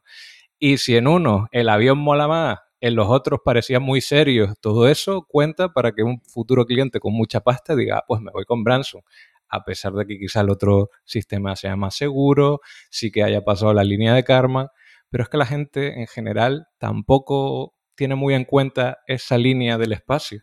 Estas son discusiones que tenemos aquí o los entendidos. Entonces, bueno, todo esto lo he dicho así un poco de sopetón. Lo que quería decir inicialmente, 20 de julio, mala fecha, señor Beso. Eh, tiene que pensar con más, con más escala de tiempo en el futuro. Otra decisión de relaciones públicas que hizo mal. ¿Ves? Es que eh, se volvió loco. Está claro. No, pero otra cosa que hay que dejar claro, eh, al hilo de lo que comentabas, Cavi, y por lo que se vio en los medios, que debemos recordar que, a ver, el primer turista espacial y orbital también, pero también espacial, fue Denis Tito en 2001. El primer millonario en ir al espacio fue Denis Tito en 2001. Bueno, millonario astronauta no profesional. Había ya gente millonaria que eran astronautas profesionales, eso es otro tema. Pero hay que dejar esto claro. En 2001, Denis Tito fue el primer turista espacial, orbital, y el primer millonario que fue en una nave espacial a, a la órbita y además a la Estación Espacial Internacional. Porque yo me acuerdo ver titulares con respecto a estas misiones que se hablan de los primeros millonarios en el espacio y cosas por el estilo que evidentemente no es así. Y además después de Denis Tito siguieron varios turistas espaciales que obviamente eran todos millonarios, porque para pagar los 40, 60 millones de dólares que cuesta una misión de ese tipo, pues... Y al hilo de lo que cuesta, eh, está el debate, ¿no? Primero eso, ¿cuál preferimos? Mm, ¿Preferimos Virgin Galactic o preferimos Blue Origin? No sé qué opiniones tienen ustedes. Yo me quedo con Blue Origin. No sé ustedes. Yo, yo por seguridad también. Bueno, esa pregunta la voy a hacer después de, de hablar del Inspiration 4. Am, Bueno, pues ya está. pero, pero, Pues, pero a la claro, porra estos dos proyectos. Claro. eh, es- es- bueno, eh, para terminar con Blue Origin. A la- a la- claro, estamos grabando este programa antes del viaje de William Shatner, eh, que ya está anunciado y que será en los próximos días, eh, si el tiempo, la meteorología lo permite. Eh, William Shatner ya tiene, para quien no lo sepa, mm, es el actor mm, principal de, de Star Trek, de la serie original. Estamos hablando del famoso Capitán Kirk, que, va, que va a ir también al espacio, ¿no? O algo así, ¿no? Eh, al subespacio, va a ir al subespacio, vale. Al subespacio. Suborbinautas y subespacio, nos quedamos con eso. Entonces, bueno, con 90 años va a romper el récord eh, que ellos mismos eh, han, han, roto, ¿no? Y, en fin, esto para los Trekkies va a ser, sí, esto se va a quedar grabado en la historia de Star Trek, creo yo. Yo eh, me parece una misión interesante la de Kirk, la del Capitán Kirk, pero mm, a ver, interesante porque va, va Shatner, pero a mí este tema del turismo suborbital, eh, bueno, me parece que está bien para la gente que lo pueda pagar. Eh, lo que decíamos antes, que yo creo que todos nos quedamos en cuanto a seguridad con Blue Origin, ¿no? Eh, la ventaja de Virgin Galactic es que vas en el avión y entonces tienes unos minutos más de tensión, porque el, avión nodriza tiene que llegar a 10, 14 kilómetros antes de soltar a la Spaceship 2, y esos son bastantes minutos que estás en tensión ahí, ¿no? y eso tiene una ventaja. Y también que a la vuelta planea y dura un poquito más. Es decir, toda la experiencia con Virgin Galactic dura un poco más, te pones más de los nervios, a lo mejor te da un infarto, que más emoción. y eh, en el otro es más rápido todo. Si, eh, te da un infarto es mejor llegar antes. Eh, también es verdad. pero eso, Blue Origin es más seguro porque recordemos que tiene sistema de escape, cosa que no tiene Virgin Galactic y además tiene, para, o sea, es una cápsula con paracaídas que en cierto modo es bastante más seguro que un avión, que si no aterriza bien, si no maniobra bien, pues se pega un tortazo porque Por cierto, que, que, ahí hubo, ahí hubo una, un, debate, eh, una polémica, porque parece ser que la FAA, la em, Comisión Federal de Aviación estadounidense, eh, había iniciado una investigación. Parece ser que en la vuelta de ese, de ese vuelo de Richard Branson, eh, la vuelta no había sido según lo previsto, que se había desviado un poco de, la se trayectoria. En la FA, la pobre, les van a dar algo entre SpaceX y, todos estos turistas. Todo el mundo como que está pasando de todo, les va a dar, a ellos sé que les van a dar un infarto. Sí, se desvió de la trayectoria, pero lo peor es que no, no avisaron, no dijeron nada. Se hicieron los locos y la FA, que son muy listos, dice, eh, que nos hemos dado cuenta, chavales. Y entonces inicia una investigación. Lo feo fue que lo intentaron, por lo que se ve, lo intentaron tapar. O a lo mejor es que directamente Branson le daba todo igual, pero yo entiendo, eh, mi impresión, creo, puedo estar equivocado, es que lo intentaron un poco como a ver si colaba y que nadie se da cuenta, ¿no? Que no está mirando. Eh, pero claro, la FAA es muy estricta por temas de seguridad y me parece bien, me parece bien, porque si no esto es, bueno, el salvaje oeste o el salvaje Texas y New Mexico aquí y me parece bien que, para eso está, ese es su, trabajo, vamos. Pero bueno, al final no, pasó nada. O sea, nada, que nadie piensa que nada. van a meter en la cárcel a Branson ni nada. Qué pena. Digo, no. Eh...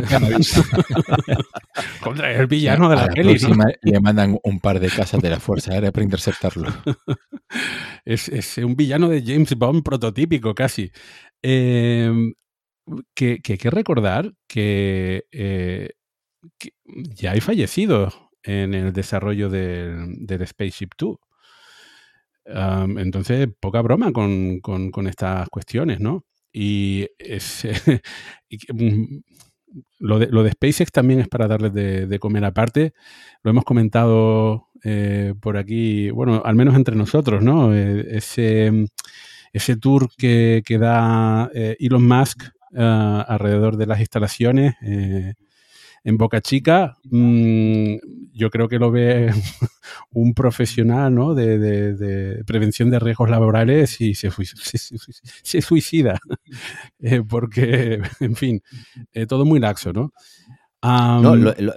Un detalle con esto, porque luego hay gente que nos dice que si criticamos SpaceX y tal, todos repetimos, todos queremos que SpaceX le vaya bien y que llegue a Marte y a Próxima Centauri, a donde sea. Estamos a tope. Pero evidentemente hay unas normas y hay una prioridad. Y lo que no puede ser, eh, lo que siempre hablamos, los dobles, las dobles varas de medir, ¿no? Si nos parece mal que en China eh, caigan primeras etapas de lanzamiento encima de población y eso es peligroso y, nos, y, y es y me parece legítimo que nos parezca mal. Yo creo que todos estamos en desacuerdo, aunque luego se puede matizar ese tema, pero a todos nos parece mal y consideramos que eso es inaceptable, pues el riesgo de que ocurra algo parecido en Estados Unidos también nos debería parecer mal. Y es verdad que SpaceX no ha, soltado, iba a decir que no ha soltado etapas, pero es que una segunda etapa de un Falcon 9 cayó en Estados Unidos en una granja y causó daño.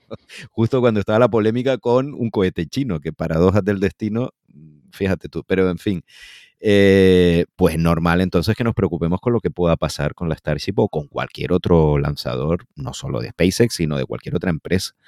Así que es eso lo que hay que ser, es objetivo. Y si nos parece mal una cosa en China o en Europa o donde sea, pues también en Estados Unidos. Bueno, eh, vamos a seguir hablando ahora de SpaceX porque también SpaceX eh, inauguró su, su línea comercial ¿no? de, vuelos comerciales.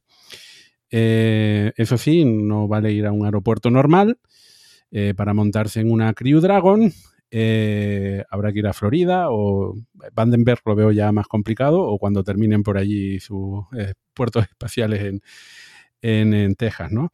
Bueno, lo, cierto es que Inspiration 4, pues eh, es, un, eso sí, es un vuelo en un cohete orbital, o sea, eh, no como el New Shepard. Estamos acostumbrados a hablar ya de las Crew Dragon porque son las cápsulas que utiliza la NASA para enviar a sus eh, astronautas a la estación espacial. ¿Estamos acostumbrados o no? Porque esto ha sido de, hace poco tiempo. Recordemos que en Estados Unidos no tenía, se quedó durante más de una década sin tener una nave con la que llevar sus propios astronautas a la Estación Espacial Internacional. Y para eso utilizaba la Soyuz rusa. Ahora sí, las Crew Dragon eh, de, SpaceX, eh, bueno, están la Dragon para llevar eh, e, equipo y la Crew Dragon, que es la Dragon tripulada. Y el vuelo este de Inspiration 4, eh, pues ha sido, el lanzamiento fue el 17 de septiembre, hace poquito. Eh, y bueno, pues en lugar de ir a la estación espacial, fue incluso un poquito más allá. llegó a una altura de 585 kilómetros. Ah, bueno, los tripulantes de, esta misión, si se puede llamar misión, porque no, tenían una misión, su misión era que habían pagado dinero. Si ya decimos que era una misión, nos van a matar directamente. Pero bueno, eh, aquí también había un, empresario con, dinero, eh, Jared eh, Isaacman, que de 38 años y ah, bueno, tiene una carrera en parte militar, eh, avión de pilotos y demás, pero bueno, eh, tiene su empresa y tenía mucho dinero. Y lo curioso es que la mitad de la tripulación, pues aquí sí creo que jugaron bien la, carta de relaciones públicas. pues eran dos personas asociadas a un hospital que lucha contra el cáncer infantil. Una, una de ellas. Una, una, una de ellas. Entonces, eh, bueno, en fin, parte, parte de la misión pues fue darle promoción a, este hospital y eh, sobre todo ¿no? que, las personas pudieran hacer donaciones ¿no? a, este hospital. Eh, pero bueno, en, este caso, mm, pues podemos ver a, estas, pudimos ver a estas personas eh, con, los trajes típicos de SpaceX con los que hemos veíamos mal a los astronautas, pero no les quedan bien a los astronautas, pues ahora también a, personas, eh, eh, bueno, en fin, no, astronautas no, profesionales, ¿no? No, ahí, ahí estoy, no estoy de acuerdo. Les queda bien a la gente que tiene un buen cuerpo, a la gente que tiene un cuerpo de modelo. Cavi, a esos les quedan preséntate. vamos, vamos a hacer una vaquita de Radio Sky a ver si te compramos un billetito ahí para la Crew Dragon. Nosotros no damos el pego, ¿eh? Pero tú... no sé yo, eso me va a quedar estrecho. Eh, bueno, en fin parte de las curiosidades ¿no? de, esta misión, eh, en fin, aparte de estar lanzada con un cohete Falcon y, llegar a 580 kilómetros de, de, la superficie terrestre, obviamente sus órbitas, eso no, no, no, no hay duda. pero bueno, estuvo precedido de un documental de Netflix eh, la, premisión antes de, subir. Y luego lo que llamó muchísimo la atención en, los, mm, en, las redes sociales, entre los seguidores del espacio trastorno, es que apenas hubo fotografías, ni declaraciones, ni nada una vez que se consiguieron llegar al espacio. Hubo como un apagón eh, y, sí, eh, sí, sí, ya, ya han llegado en órbita, se encuentran todos bien. La información fue, fue cayendo a cuenta gota y sí que después de la misión han ido apareciendo, Isaacman ha ido publicando en su cuenta de Twitter algunas de las imágenes que obtuvieron en la Crew Dragon. también una de las cosas mm, especiales creo que de la misión es eh, ver esa cúpula que se le ha instalado a la Crew Dragon eh, por donde se puede disfrutar del espacio, ¿no? Eh, normalmente es eh, en otras misiones cuando por ahí se, atraca, ¿no? Se, abre una compuerta y la Crew Dragon, la que va a la estación espacial, lo utiliza para, acoplarse a la estación espacial. En este caso, eh, ahí han instalado esa, cúpula como la otra que tiene la, estación espacial y eh, pues los turistas pueden observar la Tierra desde un lugar muy privilegiado. Eh, y esta era mejor que la de la ISS porque la de la cúpula de la ISS no es continua, esta era una semiesfera continua, entonces era mucho más chula y la verdad es que, a ver, a nivel de misión y esto lo enlazamos con lo que hablamos de los suborbinautas en el subespacio, esto es otra liga. Y aquí sí que es una misión que yo creo que a todos, si un millonario nos ofrece la oportunidad, si viene un Isaacman, como le pasó a los otros tres tripulantes, que contactó eh, Isaacman con ellos para, de forma más o menos aleatoria, para ir al espacio, pues todos hubiésemos dicho que sí o no lo hubiésemos pensado mucho. Mientras que en el turismo suborbital, pues es distinto. En el turismo suborbital veo que hay mucho riesgo para eh, el beneficio, que es muy breve la experiencia. Aquí son tres días en el espacio de verdad, en órbita de verdad, y la diferencia económica que, es considerable, evidentemente, pero es que es otra liga. Esto sí que es ir a un viaje espacial, un viaje orbital espectacular. Además, son tres días que lo dedicas básicamente a turismo de verdad. Es verdad que llevan experimentos y cosillas y tal, pero se lo pasaron esos tres días viendo la Tierra y pasándoselo bien, aunque claro, el problema de ser una misión tan breve es que, pues si te dan mareos espaciales, como le dio a alguno, pues no te da tiempo a recuperarte de todo. Pero oye, es una experiencia genial. Además, con la cúpula y esa órbita de 580 kilómetros, ves la Tierra de forma alucinante. Que por cierto, la altura fue adrede para decir que estaban por encima de la ISS, ¿no? de la Estación Espacial Internacional. A nivel energético o a nivel de emisiones eso da un poquito igual, pero como turista, pues una experiencia fantástica y maravillosa. Y por favor, que nos inviten los millonarios, millonarios del mundo, invitadnos. Vale, ahora sí hago la, ahora, ahora, ahora hago la pregunta.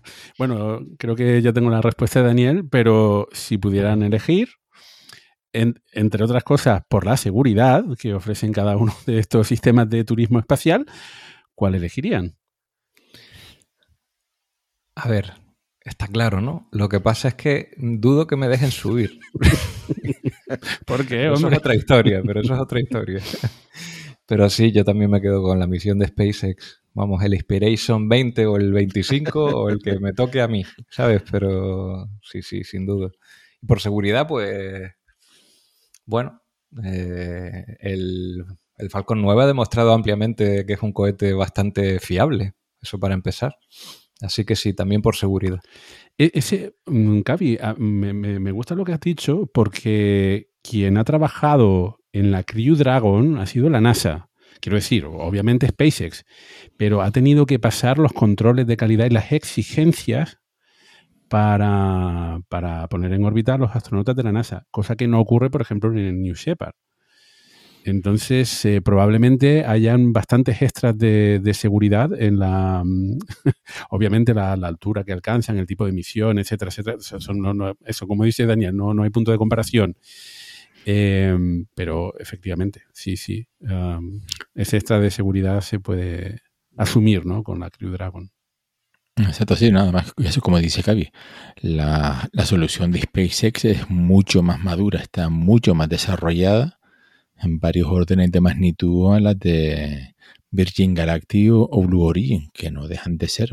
es que son prácticamente las primeras misiones, las misiones beta, podríamos eh, por aplicar un término informático no tienen una larga trayectoria de lanzamientos espaciales estas dos compañías. Sin embargo, SpaceX, pues ya tienen una experiencia acumulada, han tenido ya tiempo de, equivocarse muchísimo con los Falcon 9 y eso, que tienen ya un producto maduro, un producto seguro, testado en multitud de, ocasiones y encima su, su módulo tripulado, la Crew Dragon, pues ha pasado pues unos controles de calidad especialmente exigentes.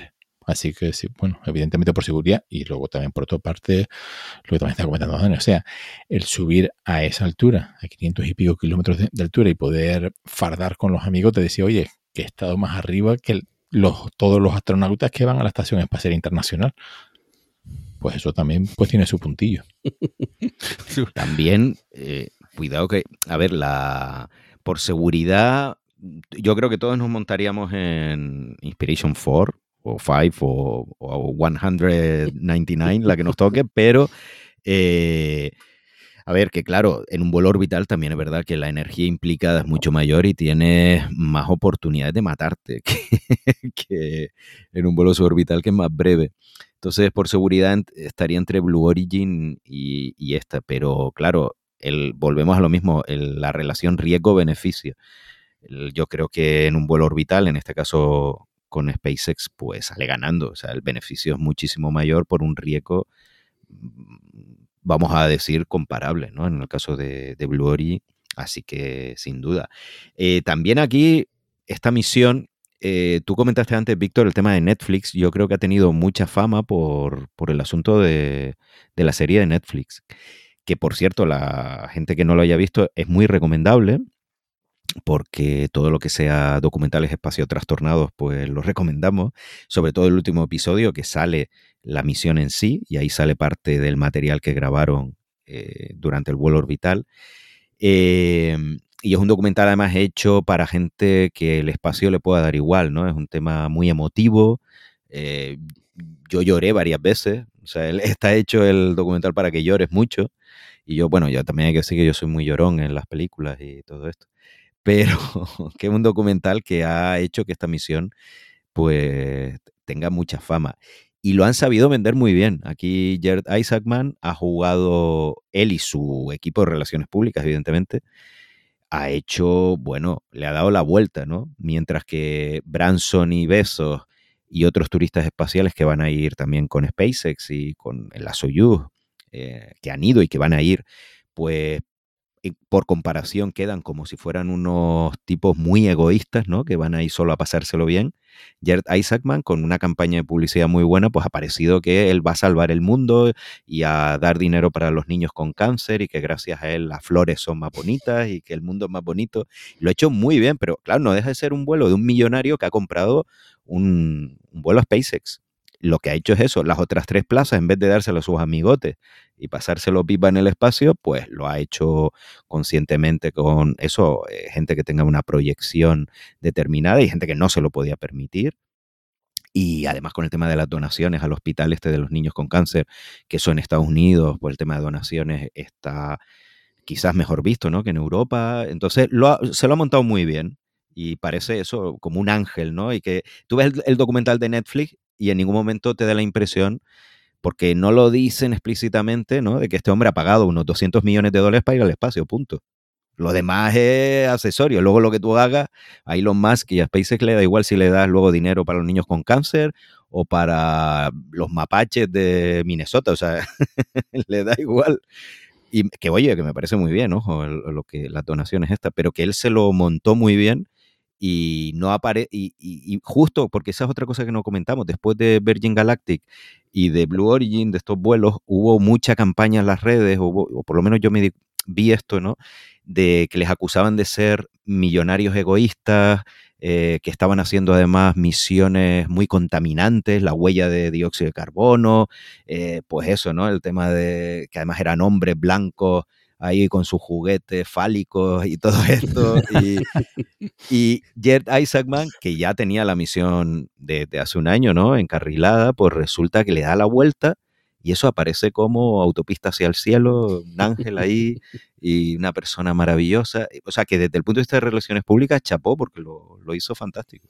Que recordemos que sí, ¿no? Has dicho 200 millones, pero es un poco más. Cada, cada asiento eran unos 55 millones más o menos, ¿no? No se sabe. El precio es un acuerdo final entre eh, el señor Musk y Isaacman y el precio exacto no se sabe, pero es 200, 200 y pico. Es de suponer que le habrá hecho algún descuento, por eso digo lo de 200, porque también es, esta es solo la cuarta misión tripulada de la Crew Dragon, ojo, esto también con el tema de la seguridad. Eh, y a SpaceX le interesaba pues que estas misiones saliesen adelante para demostrar también que la Dragon es un vehículo totalmente autónomo, ojo, que esto es otra cosa que ha demostrado esta misión. Y además, em, a lo mejor es una obviedad decirlo, pero es que ha sido con los costes que sabemos que valen construir los cohetes y lanzarlos al espacio, ha sido rentable, bastante rentable. Porque encima la etapa se recuperó. ¿Y, la, cápsula. Y la cápsula. hay que recordar que las Cryo Dragon, que esta era la Resilience, eh, se, reutilizan. O sea que. Así que menudo negocio.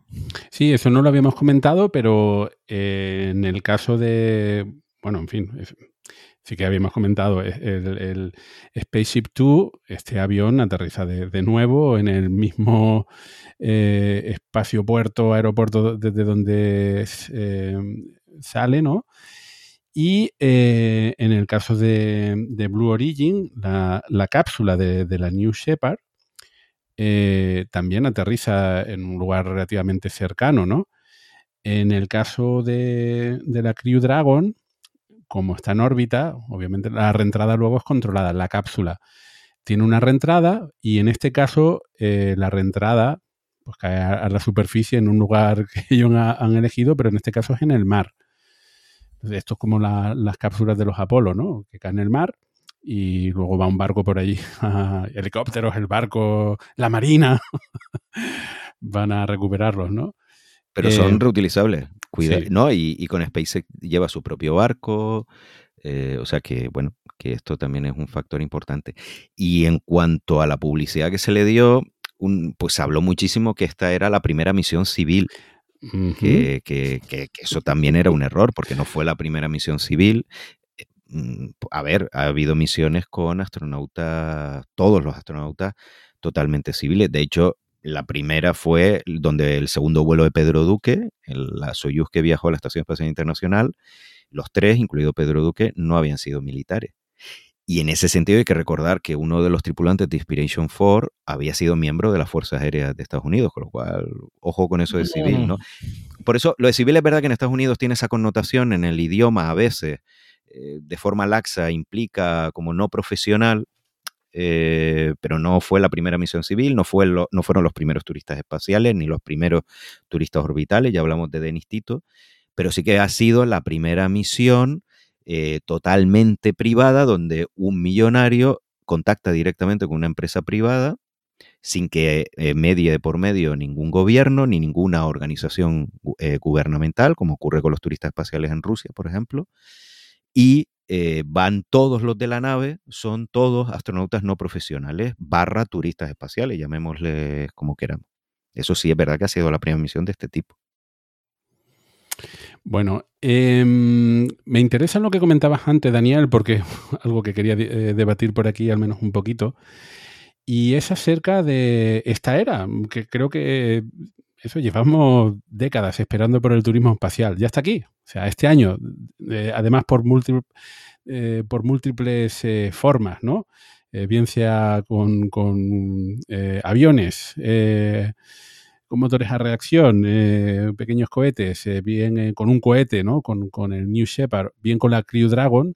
Ahora mismo hay tres opciones comerciales en las que si alguien tiene el suficiente dinero para comprar un billete, pues obviamente si tienes suficiente dinero, como en el caso de Elon Musk y Jeff Bezos, pues te, creas la empresa y desarrollas el cohete. Eh, hombre, también tienes que contratar a los, contratar a los ingenieros y, esperar muchos años hasta que, todo termina bien, ¿no? Eh, pero bueno, que en este caso ya tenemos opciones viables para ir al, turismo espacial. Entonces, mi pregunta es por dónde creen que va a desarrollarse esto, si se convertirá en algo completamente rutinario eh, o si será todavía, mm, en fin, pues habrá nada más que un par de viajes al año y todavía conseguirán titulares. Eh, eh, y por el otro lado, eh, ¿qué piensan ustedes de la comercialización del espacio? Porque a mí me preocupa un poquito. Em, alguien, por ejemplo, se quejaba de que en esta misión no hubiesen imágenes. En, concreto, en la Inspiration 4, que bueno, al final salen un poco en Netflix, pero lo cierto es que de, de, esto va la privatización del espacio, que no, que no hay que justificar nada. Sin embargo, la NASA, la NASA lo que hacía era propaganda y lo que hace es propaganda de sus misiones porque necesita el apoyo de la opinión pública para tener un apoyo político. Y al final, en cualquier caso, pues es dinero de los contribuyentes que necesitan justificación. Ahora con estas misiones privadas y con la privatización del espacio, eh, pues eh, quizá nos vamos a tener que acostumbrar a que no hayan tantas imágenes ni tanta cobertura porque el que pague dinero por ahí no tiene por qué estar justificando por qué ha ido al espacio y qué es lo que está haciendo por allí, ¿no? ¿Qué opinan? Eh, si abrimos la veda de las apuestas ahora aquí en el programa, como hacemos en otras ocasiones, lo cierto es que mm, el tema del turismo espacial me parece que se va a quedar en algo constante en el tiempo, pero anecdótico cada vez que ocurra, no rutinario. Incluso aunque eh, se está abaratando el coste a subir, sobre todo con los vuelos suborbitales, no deja de ser un coste eh, que solo pueden asumir unos pocos privilegiados comparativamente con relación a todos, todos los demás, los que estamos en el saco. Entonces, rutinario no es una palabra que utilizaría, eso sin duda. Un par de vuelos al año, pues algunos años incluso ah, puede que no haya ni vuelos. Ah, pero bueno, estoy hablando en términos de apuesta, ¿no? Esto es por lo que estoy apostando yo.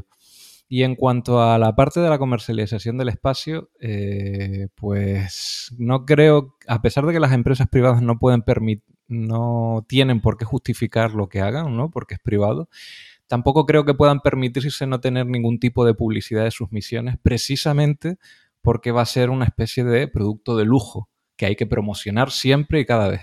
Entonces, por razones no exactamente iguales a las de la NASA, pero sí muy parecidas, porque al final ¿Por qué la NASA hace todo esto? Es dinero público. ¿Pero por qué hace todo esto? Porque si no le dan dinero público no hay misiones, ¿no? Pues aquí va un poco lo mismo, pero buscando el capital privado. Si tú no haces una promoción de estas misiones eh, desde un punto de vista marketingiano y por lo tanto enseñando material, tampoco consigues el dinero.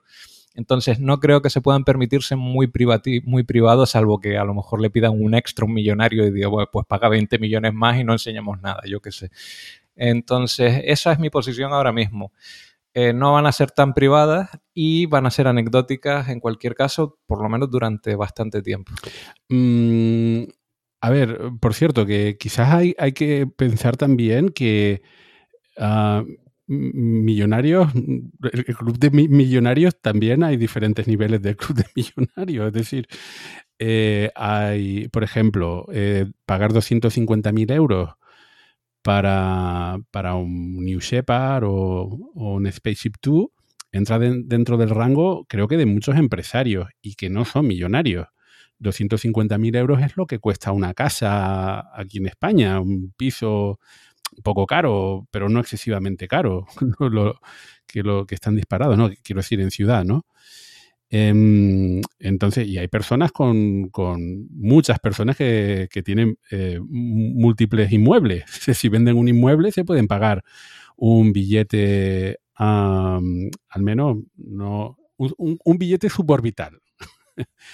y otro nivel, claro, y otro nivel de millonario, pues sería aquel que tiene acceso a esos 50 millones de dólares para hacer un vuelo orbital. Evidentemente, para pasar de un nivel a otro, claro, tienes que ganar mucho, mucho más dinero. Y estaba pensando en, esa cuestión de la justificación. Creo que dentro de esos millonarios entrarán personas que, eh, mm, asociados quizás a, algunos países, ¿vale? Que no tienen por qué estar justificando eso, simplemente tienen el dinero y punto. Y se lo gastan y ya está. No veo la necesidad, no veo siempre justificada la necesidad. En algunos casos sí. Evidentemente, si tienes ese dinero, pues también querrás presumir de que te lo, te lo puedes permitir y que vas al espacio. Pero no, no creo que, que, sea un, requisito, ¿no? Que todos eh, lo vayan a hacer. A ver, vivimos en una en la era de fardar. Eh, si no fardas de esto, el postureo espacial. El postureo espacial va, a estar ahí, pero cuando he emitido mi opinión, lo he hecho teniendo en cuenta es. Sí, claro. No se trata de gastar 250.000 euros, yéndonos a la parte más barata del espectro, ¿no?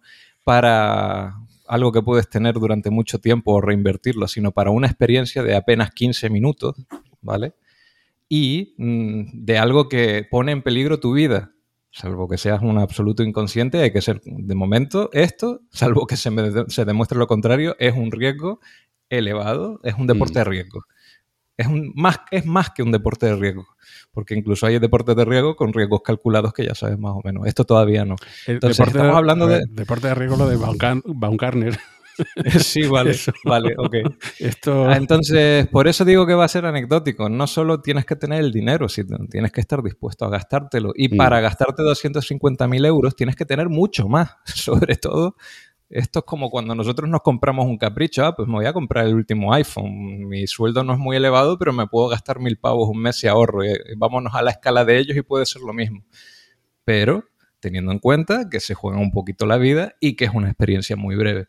Entonces, por eso he reducido, para, en mi opinión, ¿eh? a lo mejor me equivoco, eh, he reducido el scope de la cantidad de vuelos que pueda haber al año con relación a esto. Alguno habrá, seguro, pero no tanto como para usar la palabra rutinario. Eso es lo que quería dejar claro. Claro, porque habría que, que tener en cuenta, pues eso, pues, qué porcentaje de la población tiene unos recursos económicos lo suficientemente importantes como para permitirse un vuelo de estos, sea suborbital o incluso orbital, venga, vamos a tirar para arriba, 50 millones por ir a, un vuelo orbital.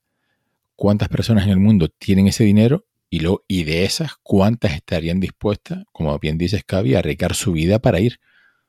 No demasiadas. Creo. Creemos, claro. Aquí hablando en plan cuñado. Pero yo creo que aquí, evidentemente, sí, sí, esto, estamos todos en plan cuñado. Aquí hay dos categorías otra vez, ¿no? Está el vuelo orbital y el vuelo suborbital. 250 eh, mil dólares, 50 millones, 60 millones. Es que es una diferencia enorme de ahí de dos órdenes de magnitud. En el vuelo orbital, a ver, yo opino lo, lo mismo que ha dicho Cavi. Es que esto no es ninguna novedad. Es que ya se estaba haciendo. O sea, tú podías ir, pagar en Rusia y esto es lo que costaba el asiento en una Soyuz. Exactamente lo mismo. Entre 40 y 60 millones de, dólares. Entonces, lo que ha hecho Inspiration 4, más allá de esas relaciones públicas maravillosas, desde el punto de vista de accesibilidad del turismo espacial, no ha hecho absolutamente nada nuevo. El coste es exactamente el mismo que ya existía. Y los vuelos turísticos de la Soyuz, de hecho, siguen con el mismo precio e incluso más barato que SpaceX ahora mismo. Entonces, eh, salvo que SpaceX logre bajar el precio en vez de 50 millones, mm, millones más arriba, abajo, y lo baje un orden de magnitud y de repente diga, ah, no, no, vamos a ofrecer estos vuelos por 5 millones de dólares, el asiento. Eso sí sería un cambio, porque como tú dices, Víctor, gente que pueda pagar 50 millones es muy reducido y además es que no supone ningún cambio a lo que ya existía, es lo que ya había. No ha, no ha pasado absolutamente nada en el panorama turístico. Nada. Lo único que tiene es otro actor que te ofrece el mismo servicio por el mismo precio. Ya está. Entonces tienes más posibilidades de viajar al espacio porque tienes otra empresa más. En vez de una aerolínea, pues ahora tienes dos. que en vez de tener Vueling y solo Vueling, pues ahora tienes Vueling y en Europa. Pero ya está. Tienes más posibilidades que te cuadren a tu agenda y nada, nada más. Es exactamente igual que lo que ya había.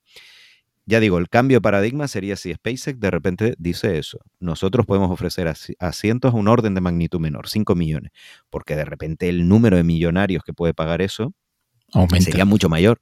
Si, eh, si, siendo una cifra que está, por supuesto, fuera del 99,9% de la población, que tampoco va hacer que los vuelos turísticos orbitales sean una rutina. No es verdad, salvo que los millonarios nos inviten, que vuelvo, insisto, millonarios del mundo, apadrinando. Eh, y aparte de eso, pero que no va a suponer un gran cambio eh, para la población. Para los millonarios sí, para lo que tú dices, no es lo mismo un millonario del jeque de Emiratos Árabes que aquí uno que se haya hecho rico dando pelotazos inmobiliarios. No es lo mismo. Pues si se de repente ese último millonario puede ir al espacio, evidentemente hay un cambio, pero para el 99,9% no. Ahora, los vuelos suborbitales es otro tema, porque ahí sí que es mucho más barato.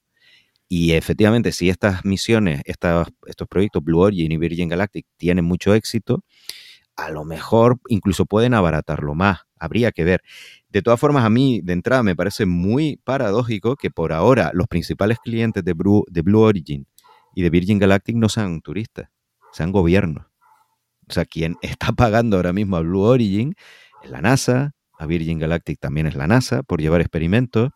El gobierno italiano va a pagar a Blue Origin para llevar suborbinautas suyos en Blue Origin. Entonces me parece muy curioso que estas empresas de turismo espacial, por ahora quien les está dando más dinero, son los gobiernos, no los turistas espaciales.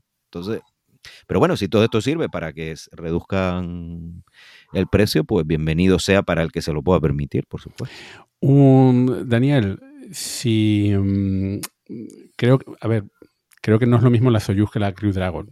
En el mismo sentido que un Android no es lo mismo que un iPhone.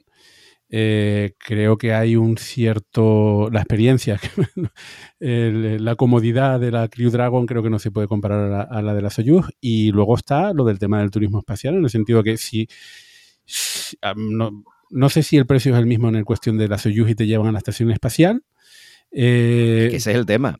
La, la, comodidad puede que no sea la misma, pero en la Soyuz vas a la Estación Espacial Internacional en la Crew Dragon no va a la Estación Espacial Internacional, salvo, me refiero a Inspiration 4, los próximos turistas que vayan con misiones con Axiom, eh, sí van a tener la oportunidad de ir a la Estación Espacial Internacional. Pero estas misiones dedicadas como Inspiration 4 no han ido a la Estación Espacial Internacional y han estado tres días con la Soyuz. Eh, ¿La Soyuz es más incómoda? Sí, pero puedes luego estar una semana, diez días en la Estación Espacial Internacional, que es infinitamente más grande que la Crew Dragon. Y ojo con la comodidad, a mí me gusta más la Crew Dragon como nave moderna, porque es la primera nave tripulada del siglo XXI. pero por seguridad. sin duda. Pero hay que tener en cuenta la seguridad. Mm. Eh, la Crew Dragon por ahora solo ha demostrado cuatro vuelos y el, movimiento se demuestra andando. Entonces, ojo con eso. Y también cuidado que la eh, publicidad a veces es un poco más engañosa, me refiero. a La Crew Dragon, a mí me encanta como nave, es muy moderna, es muy chula, es fantástica. Pero eh, tienes un espacio reducido para cuatro personas, mientras que la Soyuz es tres. La Soyuz es más pequeña, según qué cosas, tienes un módulo orbital que te da intimidad. Aquí en la Crew Dragon eh, necesitan desplegar lonas y tal para ganar intimidad. No se pueden, si tienen que hacer sus necesidades, se tienen que poner esas lonas porque no tienen la intimidad que puedes tener en, la Soyuz. Con esto lo que quiero decir es que la Soyuz, a pesar, es una nave mucho más antigua, por su diseño faltaría más y a todos nos mola más la Crew Dragon, pero ojo que tiene sus ventajas todavía. Es una nave que tiene ciertas ventajas frente incluso a la Crew Dragon. Así que si a mí me dan entre una misión de tres días, por mucha cúpula que tenga, y otra de diez días a la Estación Espacial Internacional, hombre, pues yo me voy a la Estación Espacial Internacional. Me da igual la altura, que lo de la altura es una tontería. Te quedas con los rusos, entonces.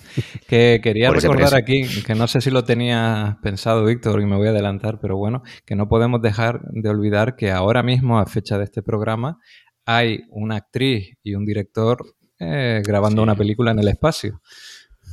Sí, sí. Y eh, lo, subieron, con la Soyuz. Lo, tenía apuntado por aquí, efectivamente. Eh, estas cosas que ocurren porque lo cierto es que la NASA estaba en conversaciones con Tom Cruise para rodar al menos parte de, no sé, misión, misión imposible 28. 34. eh, pero bueno, lo cierto es que sí, parece ser que um, Rusia se ha adelantado y va a enviar unos eh, cineastas a la Estación eh, Espacial Internacional para rodar por allí también, no sé si la película completa o parte de ella. Espero que no sea de terror, porque si son las de terror van a ir muriendo uno a uno. No, es de una chica que necesita entrenarse rápidamente para viajar a la ISS. Y es lo que hacen en la realidad, realmente. La actriz Julia Perezil, pues es lo que va a hacer. Eh, esto hay que recordar lo que tú dices. Esto fue una respuesta de Rogozin, el jefe de Roscosmos, al desafío de la NASA cuando apoyó la propuesta de Tom Cruise. Entonces, Rogozin se lo tomó como algo personal y dice, pues Rusia va a adelantar aquí a Estados Unidos. Hizo un, junto con el Pierre Canal, que es un canal de televisión de Rusia muy famoso, y una empresa privada, hizo ahí un concurso para elegir a, a la actriz y, el, director fue elegido, que es Klim Shipenko. No es, un, no es un director cualquiera, es el que dirigió Salyut 7. Ah. Película que ha tenido mucha fama fuera de, Rusia y que, bueno, yo espero que ahora que ha, ido al espacio, cuando vuelva, le servirá para hacer algo que tenga que ver con la realidad. Porque Salyut 7 no tiene ninguna. Pero muy entretenida, ojo, es una peli que yo siempre digo, mm, te lo pasas pipa. No, eso sí, no tiene nada que ver con la realidad. Y, la actriz tampoco es una cualquiera, es una actriz que ha sido premiada muchísimo. Y, bueno, pues es una iniciativa que no creo que sea tampoco nada revolucionario, como no creo que lo haya sido lo de Inspiration 4, pero son de estas cosas que sí que están permitiendo que gente no profesional vaya al espacio. En este caso ha habido polémica también dentro del cuerpo de cosmonautas, porque claro, esto es una iniciativa gubernamental, esto no es privado y han dicho, a ver, no estamos gastando el dinero en esto que no deja de ser una, entre comillas, tontería. Tom Cruise iba a pagar el, asunto, pero bueno, luego como la NASA le apoyaba. Entonces, bueno, también a mí algo que me sienta personal, esto ya a nivel personal, me sienta mal, es que esta actriz rusa, Julia Peresild, haya volado antes que Anna Kikina, que es la única cosmonauta, digamos, en activo del pro, o que por lo menos es la única que todavía no ha volado al espacio. Y resulta que esta actriz vuela antes que una astronauta profesional que ya está entrenada. Y eso es lo que me ha sentado mal a mí. Pero bueno, la, vida es así. Hmm. Mm, bueno, em, de nuevo, a mí esto de la... Bueno, eh, por, por, un lado está muy bien, creo que esto hace que se popularice ¿no? la, la inversión en, el espacio o no, porque por el otro lado, eh, la banalización de, por ejemplo, en este caso de la Estación Espacial Internacional, eh, quiero decir, es un arma de doble filo. Eh, yo aplaudo con las orejas y con lo que haga falta el, vídeo de Chris Heightfield, ¿no? rodado allí en la estación espacial, el vídeo musical, ¿no? En este caso, bueno, parece que envían a un, solamente al director. No sé qué pasa con el resto. ¿Quién va a ser el cámara? el director de fotografía no va. Bueno, en cualquier caso. el em, cámara estaba de suplente. Uno de, suplente. Por si falla el director. Eh, si falla la actriz. A ver, eh, todo, la actriz tenía otra suplente también, que era otra actriz que también sale en la peli. A ver, eh, a mí sinceramente me parece esto una iniciativa que es bastante frívola, mm. porque esto hoy en día se puede hacer con efectos especiales o en vuelos parabólicos, como ya se hizo con Apolo 13, con una fracción del coste.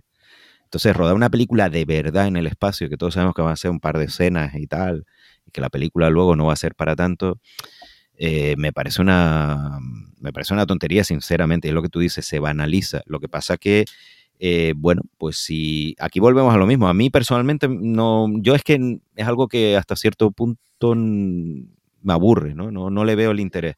Ahora, lo que no podemos es que si nos parece maravilloso que Tom Cruise eh, va a la ISS, esto nos parezca malo al mm. revés. O sea, es que por, uno está bien, el otro también. Justamente quería enlazar el tema, y volviendo a lo que comentamos del turismo espacial, con este, con este tema de la frivolización del espacio, eh, que va unida a su privatización.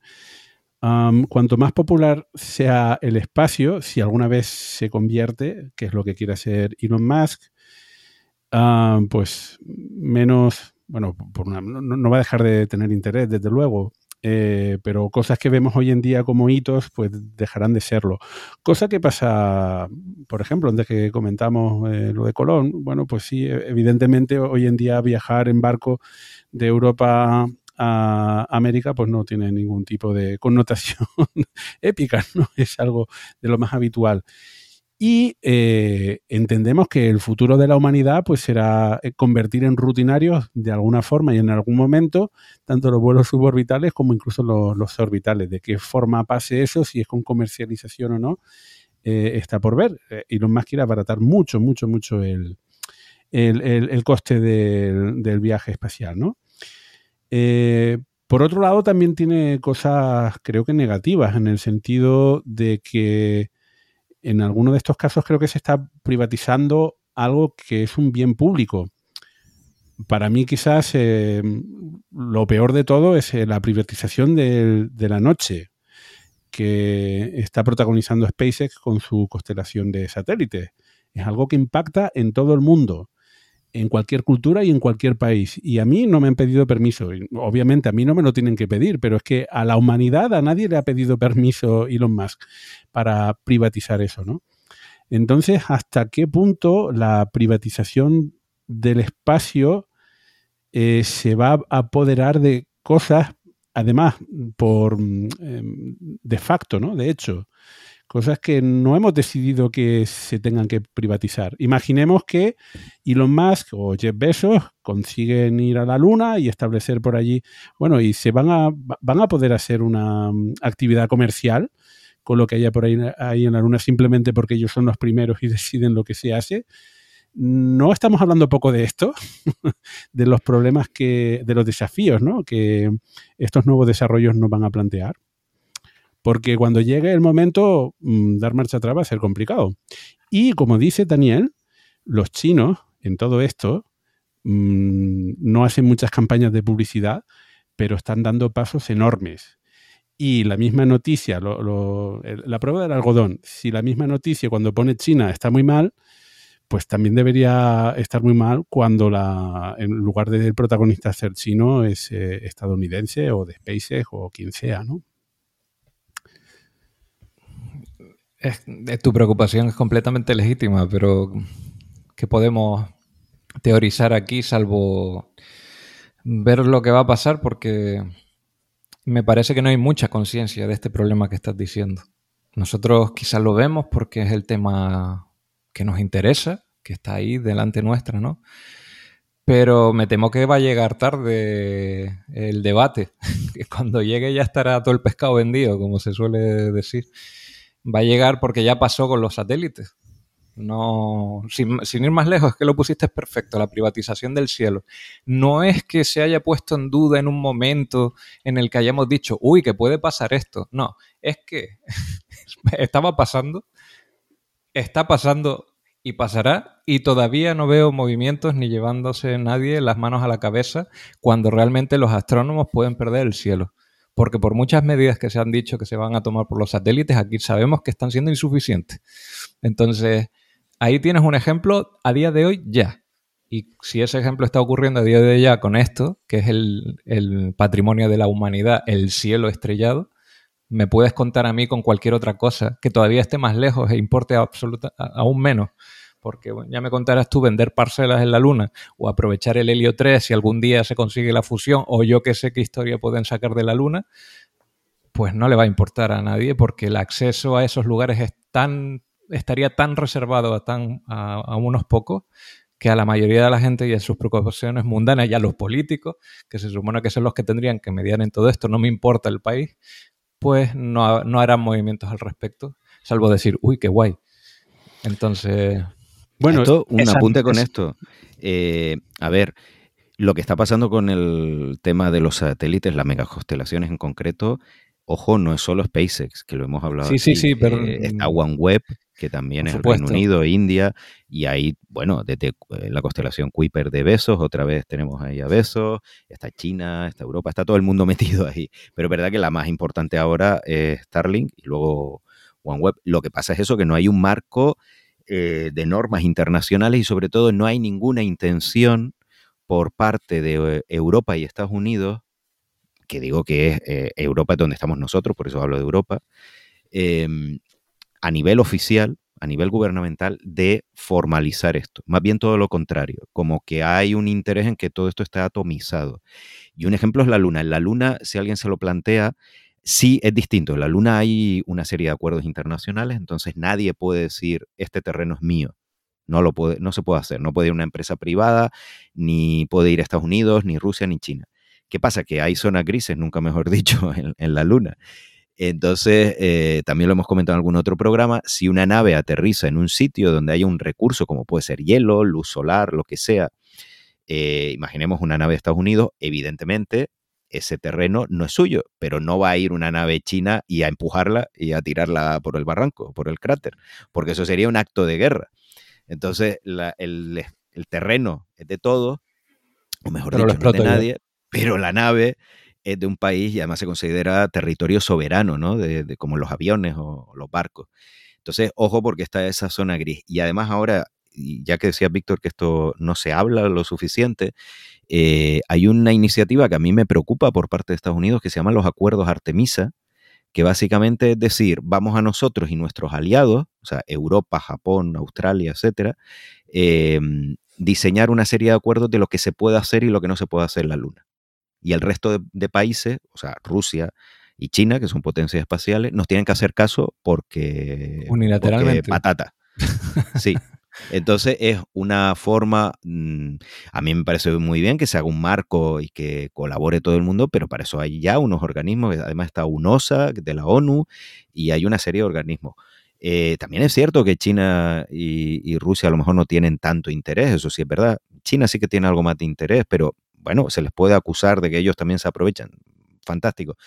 Pero a mí lo que está haciendo la NASA, eso no me gusta. Los acuerdos Artemisa, esa unilateralidad de decir nosotros decidimos qué es lo que se puede hacer o no en la Luna por nuestros aliados y se lo imponemos al resto del mundo, me parece un presente gravísimo, gravísimo. Y esto está ocurriendo ahora. Así que no es solo el cielo, es también la luna y. Bueno, y, en, realidad todo. Hay que, no sé mucho en la mm, Asamblea General de la ONU, eh, pues eh, el secretario general ya estaba advirtiendo que Estados Unidos y China se dirigen a una nueva guerra fría, con todo lo que ello implica que ya hemos estado en esa situación. Em, y aquí cada cual, por supuesto, mm, apunta al otro como que es el malo, ¿no? Es el, enemigo, el que no cumple, etcétera, etcétera.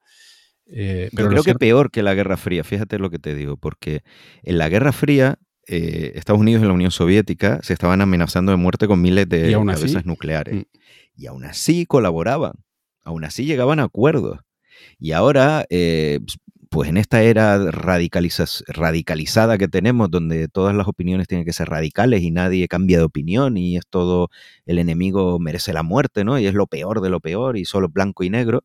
Eh, resulta que Estados Unidos y, y China, que tienen miles de, relaciones más que las que podía tener la Unión Soviética y Estados Unidos, más que nada porque todo lo que hacen las empresas estadounidenses se fabrican en China, todo, y China depende de Estados Unidos y, la, y las reservas y la deuda, etcétera, etcétera. O sea, son dos países que están eh, unidos, le guste o no, eh, y no hay ninguna intención de llegar a ningún acuerdo en ese sentido. O sea, me parece... sí, lo, hemos lo hemos comentado y es muy triste. Estados Unidos eh, si no se les escapa algún programa anterior, Estados Unidos ha vetado la participación de China, eh, por ejemplo, en la estación espacial.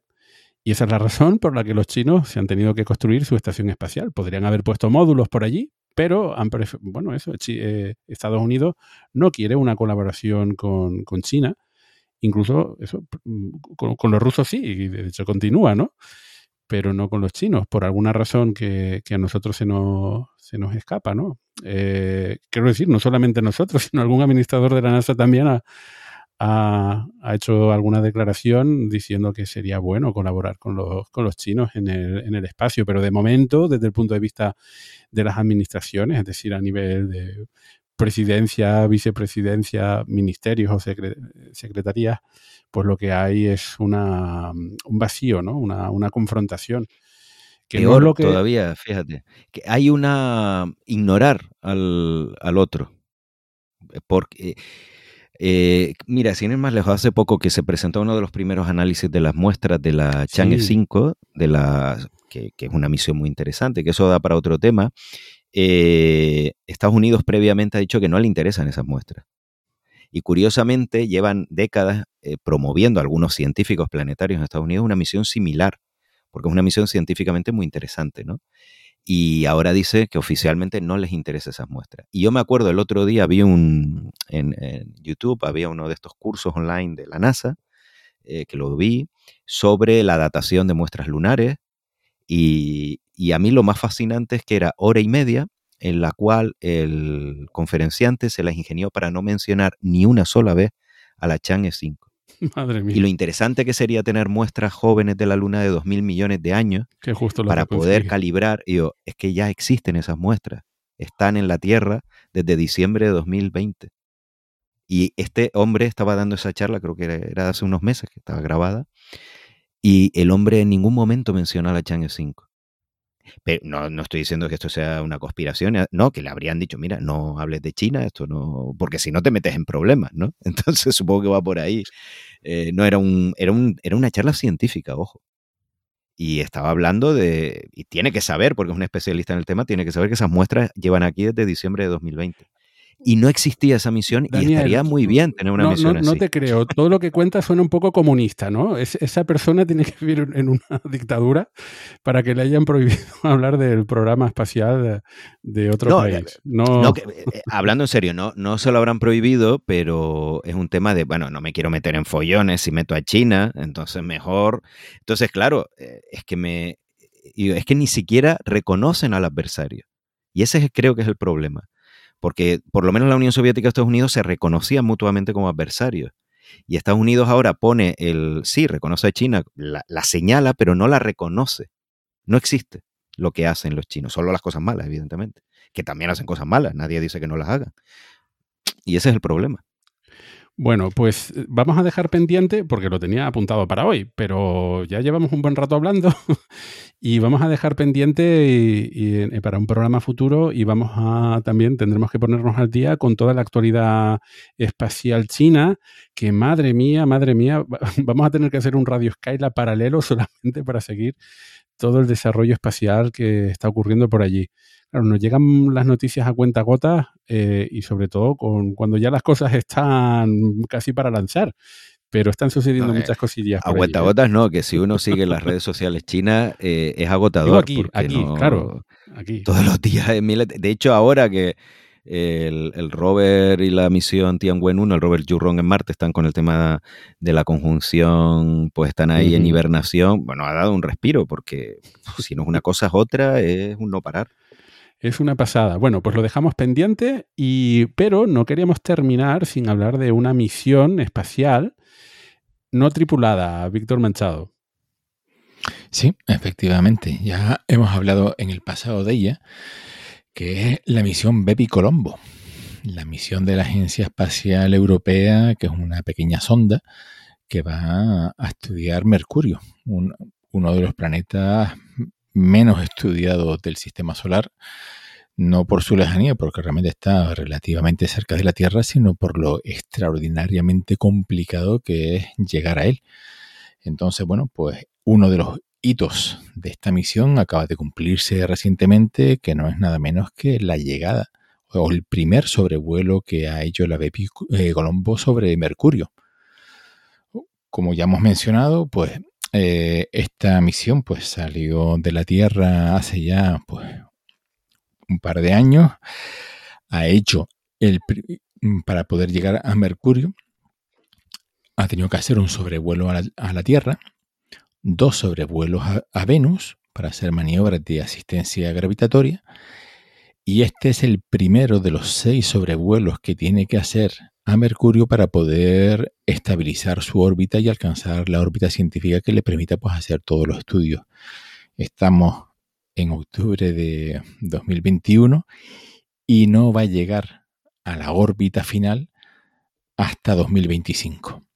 O sea que todavía le falta. O sea, eso es para hacernos una idea de lo extraordinariamente complicado que es llegar a Mercurio, básicamente por el gigantesco pozo gravitatorio que supone el Sol, que está a muy poquita distancia de Mercurio, a, a poco más de 50 millones de kilómetros.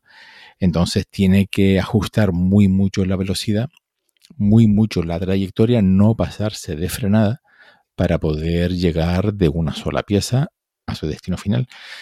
Y claro, pues con todo el tiempo este que está pasando, pues imagínense, Mercurio está, pues eso, poco más de 50 millones de kilómetros del Sol, la Tierra está a unos 150 millones de kilómetros, que uno, que uno dice, bueno, en línea recta, 100 millones de kilómetros, tampoco es tanto. Bueno, pues A ver, nuestro, Víctor, ¿cómo nuestra puede ser? pequeña sonda va a recorrer 7.500 millones de kilómetros prácticamente cuando por fin llegue a la órbita estable a Mercurio. co- ¿Cómo puede ser más complicado llegar a Mercurio que a Plutón, hombre? Precisamente por eso, porque salir para afuera, lo eh, para salir al sistema solar exterior, lo que hay que hacer es acelerar y alejarse. Pasar por no tienes demasiados estorbos en el camino.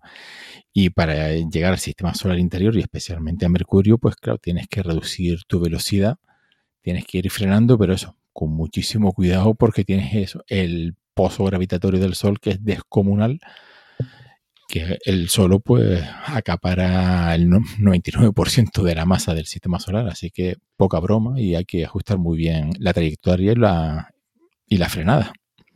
Claro, eh, evidentemente se puede llevar combustible para hacer el frenado, pero eso encarece la, la misión y a veces es mucho más barato utilizar estas asistencias gravitatorias a través de los, de los planetas eh, y, y luego hacer carambolas, ¿no? En lugar de ser, hacer solamente una asistencia gravitatoria, ser múltiples como en este caso.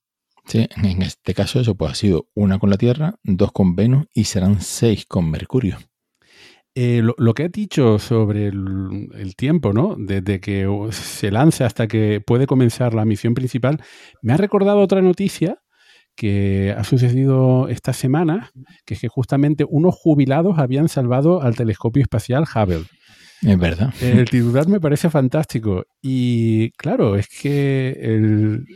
Ay, es que yo también me hago viejo, Víctor. Que el, el telescopio espacial se lanzó en el año 90. Estamos en el 2021.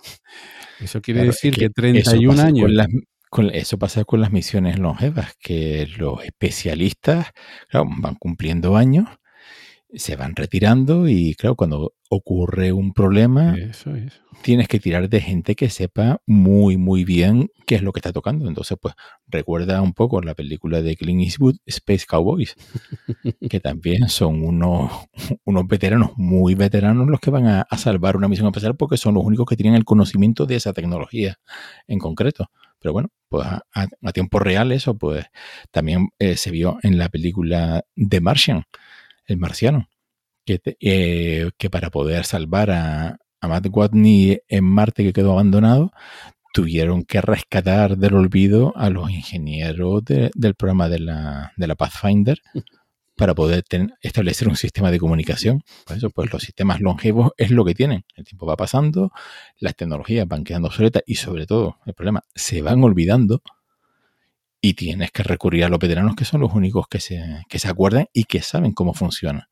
No vas a, coger a un currito nuevo, que por muy bueno que sea, que será gente brillantísima, pero un proyecto que es completamente ajeno a ellos, una tecnología nueva a ellos, pues, claro, pues tiras de la gente que sabe.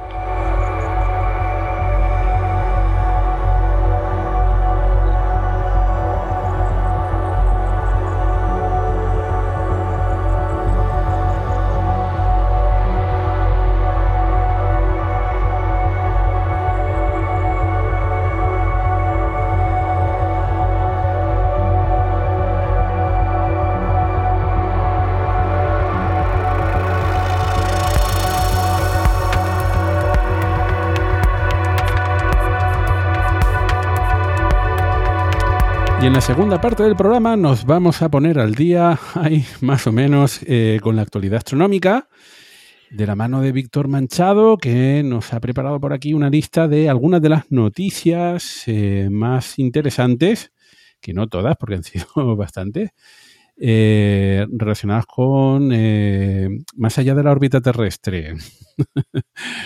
Eh, cosas que pasan, eso, fuera, fuera de la Tierra. Y vamos a empezar con un viejo, una vieja conocida del programa, porque se trata de la estrella Betelgeuse. ¿Qué le pasó a Betelgeuse hace poco que nos tenía ahí pendientes a ver si se acababa el mundo? Sí, bueno, tanto como acabarse el mundo. Bueno, depende no, de qué bueno, medio, depende de qué periódico leas, ¿será el fin del mundo o no? Ah, bueno, eso también, eso también. Lo que sí es cierto es que más de una apuesta hubo por ahí por internet y por las redes vaticinando el inminente fin de la estrella, bueno, o, su entrada en la fase final de, de supernova. Mira, te voy a decir una cosa, Víctor Manchado. no es por nada, pero después, cuando sucedió la caída de brillo de Betelgeuse, después de eso vino la pandemia. Ahí lo dejo. Ahí lo dejo. y Betelgeuse preocupada. bueno, pues básicamente esto fue que a finales del año 2019 empezó a apreciarse una caída bastante importante del brillo de la estrella, cosa que tampoco es algo tan inhabitual en estrellas de este tipo y especialmente con Betelgeuse porque al fin y al cabo es, a ver, es una supergigante roja que está en la constelación de, de Orión. Se sabe que va a explotar más tarde o más temprano, explotará como supernova y va a ser un petardazo de que va a ser muy recordado porque va a brillar mucho, muchísimo. ¿qué pasa? Que el descenso pues, fue bastante continuado y más de lo inicialmente esperado. De hecho, había fotografías de, alta resolución de distintos observatorios terrestres y se apreciaba un significativo oscurecimiento en la, en la parte sur de la estrella como si hubiera ahí una mancha que, la, estuviera. Eso, e, eso que comentas e, es, interesante. Eh, primero, que Betelgeuse es una estrella que se ve a simple vista y mm. Orión es una de las constelaciones más reconocibles del cielo. Eh, hay otras, especialmente en ciudades donde hay contaminación luminosa, que es más complicado, pero Betelgeuse en invierno es fácil de, distinguirla. Y lo que era muy aparente para aquellos que hayan visto la constelación de, de Orión Mm, vamos, que no se tienen que conocer el cielo de, memoria, pero Betelgeuse es una estrella muy brillante y la caída de brillo era muy, muy aparente. Sí, sí, era, eh, muy, muy, muy, muy importante. Y de que estuvo así varios meses. Efectivamente, claro, y por eso las apuestas, ¿no? Pero eh, lo que comenta de que se hicieron luego imágenes con, con telescopios, ¿no? De alta resolución es que una cosa es la caída aparente del brillo y luego otra cosa, que es lo que vas a explicar ahora, que es la mecánica de esa caída de, brillo, que, es lo que le está sucediendo a, esa estrella, que, es una gigante roja. Y por cierto, el tema de las apuestas era por qué, por qué, qué le podía pasar a la estrella. Claro, porque esa... Eh, esa disminución tan, tan acusada del brillo, pues eso pues, eh, podía ser uno de los indicadores de que ya habían entrado en su fase final de, colapso, que ya había ya la estrella no era capaz de con la energía que generaba para brillar, ya no era capaz de, de, soportar su propio peso y que iba a colapsar sobre sí misma y luego pues explotar, que eso es una supernova. Ajá, esa era la historia. Por eso decía yo que a lo mejor era el fin del mundo, porque Betelgeuse no está tan lejos, está a unos 550 eh, años luz de la Tierra.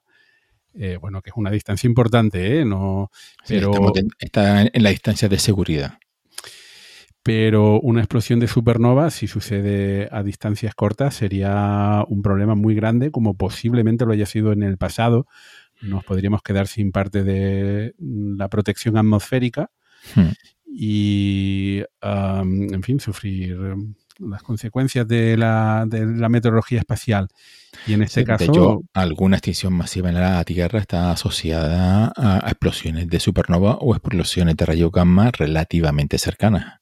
O, o al menos es una de las hipótesis que se baraja. Correcto. Bueno, pues entonces, ¿qué, le, pasó a Betelgeuse? ¿Qué, ¿Qué, es lo que ha causado ese, esa disminución de, brillo? Lo que comentabas es que hay telescopios que, utilizando técnicas eh, interferométricas, son capaces de resolver el disco de Betelgeuse, que es una estrella que, como todas en el cielo, se ven como puntos.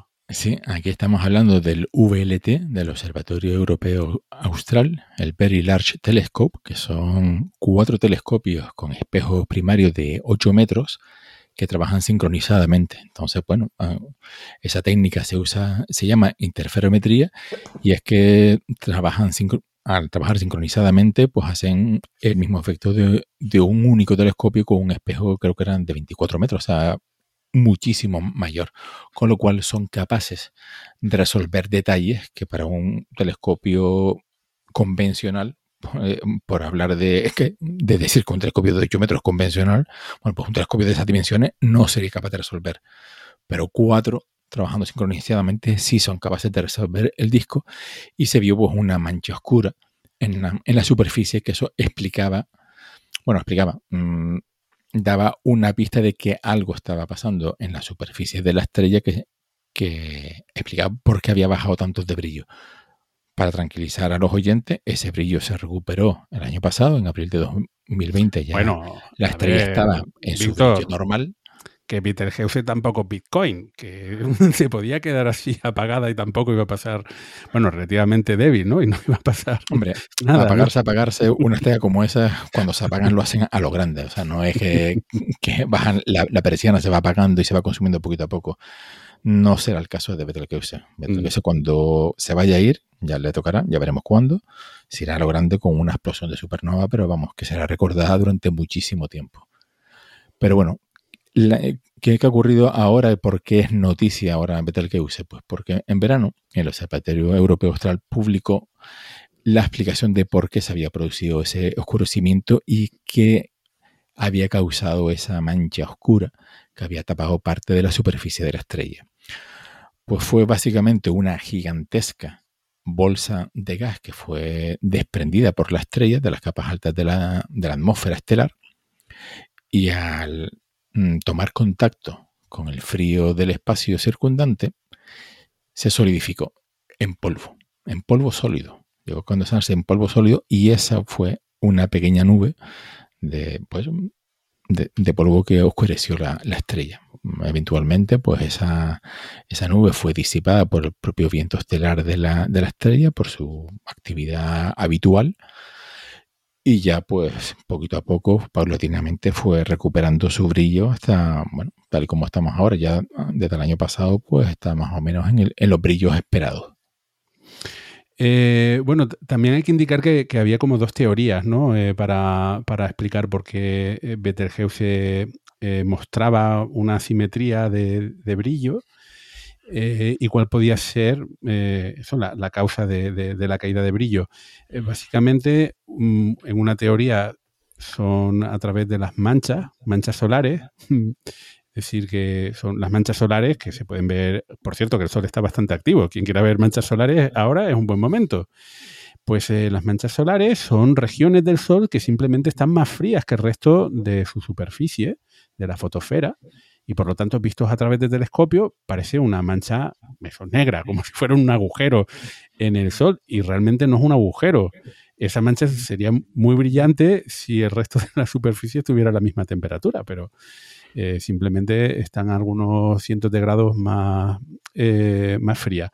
Y esa es una de las hipótesis que se barajaba, que en la superficie de Betelgeuse una mancha solar eh, es decir, especialmente una región eh, con, poca temperatura, pues hubiera hecho que, que, Betelgeuse fuera menos brillante. Y la otra teoría era eh, la teoría de la, de la mancha, perdón, de, la nube de polvo, ¿no? Y en realidad se ve que las dos han jugado un, cierto, un cierto papel, que primero aparece una mancha y luego aparece esta nube de polvo que hace que durante varios meses la, el brillo de Betelgeuse sea menor.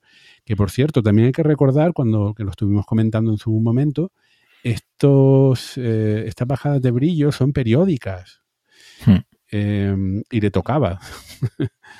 Eh, bueno, la precisión no, es de no, no, de semanas, más o menos se sabe, más o menos, se puede calcular cuándo pasa, pero bueno, que, es curioso que en este caso, cada ciertos años, el brillo de Betelgeuse baja de forma muy apreciable y se debe eso a los mecanismos, por un lado, de generación de, manchas solares y luego también de generación de nubes de polvo que, que ocultan al brillo de la estrella. Exacto, sí, sería más o menos también como ocurre de vez en cuando con el Sol, que tiene unos episodios de eyección de masa coronal. Lo que pasa claro, que en una estrella tan gigantesca, tan enormemente grande como Betelgeuse, pues claro, son muchísimos más violentos y, más espectaculares porque son muchos mayores. Y además, como Betelgeuse está eh, tan inflada, para que nos entendamos, es prácticamente las capas exteriores están muy poco unidas a su estrella, o sea que se emite estas grandes cantidades de masa de forma bastante sencilla. O sea, para que el Sol emita algo así, eh, mejor que no lo emita porque sería un problema. Pero Betelgeuse, como es una estrella muy diferente a una estrella de la secuencia principal, la segunda supergigante roja, es fácil, ¿no? Que la, es fácil, me refiero que, que este material escape de la estrella y se quede como una nube de polvo interestelar entre la estrella y nosotros. Bueno, pues eh, eh, es, increíble, ¿no? Eh, cómo avanza la tecnología y nos permite resolver enigmas que han estado ahí presentes y visibles, probablemente durante milenios para muchos observadores, especialmente de Orión, que es una de las constelaciones más representativas del, del cielo. Y ahora disponemos de estos telescopios y también de investigadores capaces de uh, arrancarle secretos a la naturaleza. Pero bueno, eh, Betelgeuse no ha sido eh, la única noticia de, estos meses. Eh, también tenemos un viejo conocido del programa, que es el proyecto LIGO, que también ha publicado ahí algunas noticias interesantes. Exacto, sí. Este proyecto fue especialmente conocido en el mundo en el año 2017 a raíz de la concesión del premio Nobel porque es un observatorio que, que descubrió las ondas gravitacionales y los eventos más violentos del universo, que era la fusión de, o el choque de agujeros negros y también fusión o choque de estrellas de neutrones ya creo que bueno, le hemos dedicado programa y hemos hablado varias veces, que estos son dos observatorios que están en Estados Unidos, uno en, Luisiana, otro en Washington. Hay otro experimento similar en Italia que se llama Virgo, que trabaja conjuntamente con los otros dos, haciendo también técnicas de interferometría. Y eh, son básicamente unos haces, unos láseres que miden la, la deformación en el espacio-tiempo que provocan las ondas gravitacionales que y miden los efectos de estos eventos cataclísmicos que generan una enorme cantidad de, energía a distancias fabulosas, afortunadamente. ¿Y por qué es noticia ahora? Porque desde 2017 que, ya han entrado en funcionamiento y ya han hecho ya varios descubrimientos de fusiones tanto de agujeros negros como de estrellas de neutrones, hasta ahora no se había confirmado la fusión de un agujero negro con una estrella de neutrones y ahora han publicado la confirmación de dos eventos de este tipo, además que lo curioso es que están separados solamente por 10 días. Fueron detectados en enero del año pasado, de 2020, a más de 900 millones de años luz de distancia, o sea, lejísimos, afortunadamente. Y la, la primera detección fue un agujero negro de nueve masas solares que se tragó una estrella de neutrones de casi dos masas solares. Eso fue el 5 de, enero de, 2020. Y ha sido ahora, pues, en junio, a finales de junio, cuando han publicado la, confirmación de, ese evento. Y 10 días más tarde se detectó también otra fusión similar, unos tamaños un poquito menores, que fue un agujero negro de 6 masas solares que se tragó una estrella de neutrones de poco más de 1,5 masas solares. Entonces, bueno, pues esto abre también otra ventana más porque hasta ahora no, se han detectado este, este tipo de, naturaleza de eventos, sino solamente, como ya hemos mencionado antes, o bien fusiones de agujero negro con agujero negro para hacer otro más grandote, o fusión de estrellas de neutrones que forman una kilonova. No sé si eh, Dani quiere aportar alguna información más. Ah, eh, em, bueno, de, a mí me parece de, este, mm, eh, de estos descubrimientos hay un par de cosas a destacar. Lo primero es que participó el interferómetro, además de Virgo, que ya es conocido, que ayuda a LIGO, Kagra, que es otro interferómetro, en este caso japonés. Entonces, que aquí participaron ellos, con lo cual ya hay más interferómetros de, eh, dedicados a la detección de ondas gravitacionales en activo, que me parece apasionante y todavía lo dijimos en su momento, la detección de las ondas gravitacionales me parece ciencia ficción. O sea, la tecnología que está detrás es casi de esto que te crees porque, porque sí, porque hay gente que sabe de esto, eh, porque realmente es increíble, es increíble que se pueda hacer. Y bueno, de las estrellas de neutrones, eh, que lo interesante de aquí, al igual que de los otros eventos, es que se puede medir muy bien la masa de las estrellas de neutrones y también de los agujeros negros. Y en el caso de las estrellas de neutrones, esto es interesante. Lo que pasa es que aquí no nos han ofrecido pues ninguna pista, pero para ver cuál es el límite de la masa de una estrella de neutrones, que igual que hay un límite de Chandrasekhar, está el límite TOF para TOV, para las estrellas de neutrones, y no sabemos cuál es. Se supone que es una tres masas solares, pero no lo sabemos porque puede haber estrellas de quarks y esas cosas. Entonces, bueno, si hay algún objeto, si se han detectado estos objetos que son estrellas de neutrones normales, pero a ver si detectamos algo más raro, que eso estaría muy chulo desde el punto de vista de la nueva física y para ver los límites de, la masa, ¿no? Si existen estrellas de quarks o otras cosas más raras, como se supone que hay. Eh, pero estas son normalitas, son estrellas de neutrones que parece ser normalitas. De hecho, una era de 1,5 masas solares, ¿no? Eh, mm, casi cerca del límite de Chandrasekhar de 1,4 masas solares, o sea, muy ligerita. Gaby, mm, recuerdo tu infografía de, tipos de, estrellas, ¿no? De, la evolución de, las estrellas. Eh, quizás vamos a recordar un poquito cuál es la diferencia y, cómo se generan ¿no? los agujeros negros de, las estrellas de neutrones.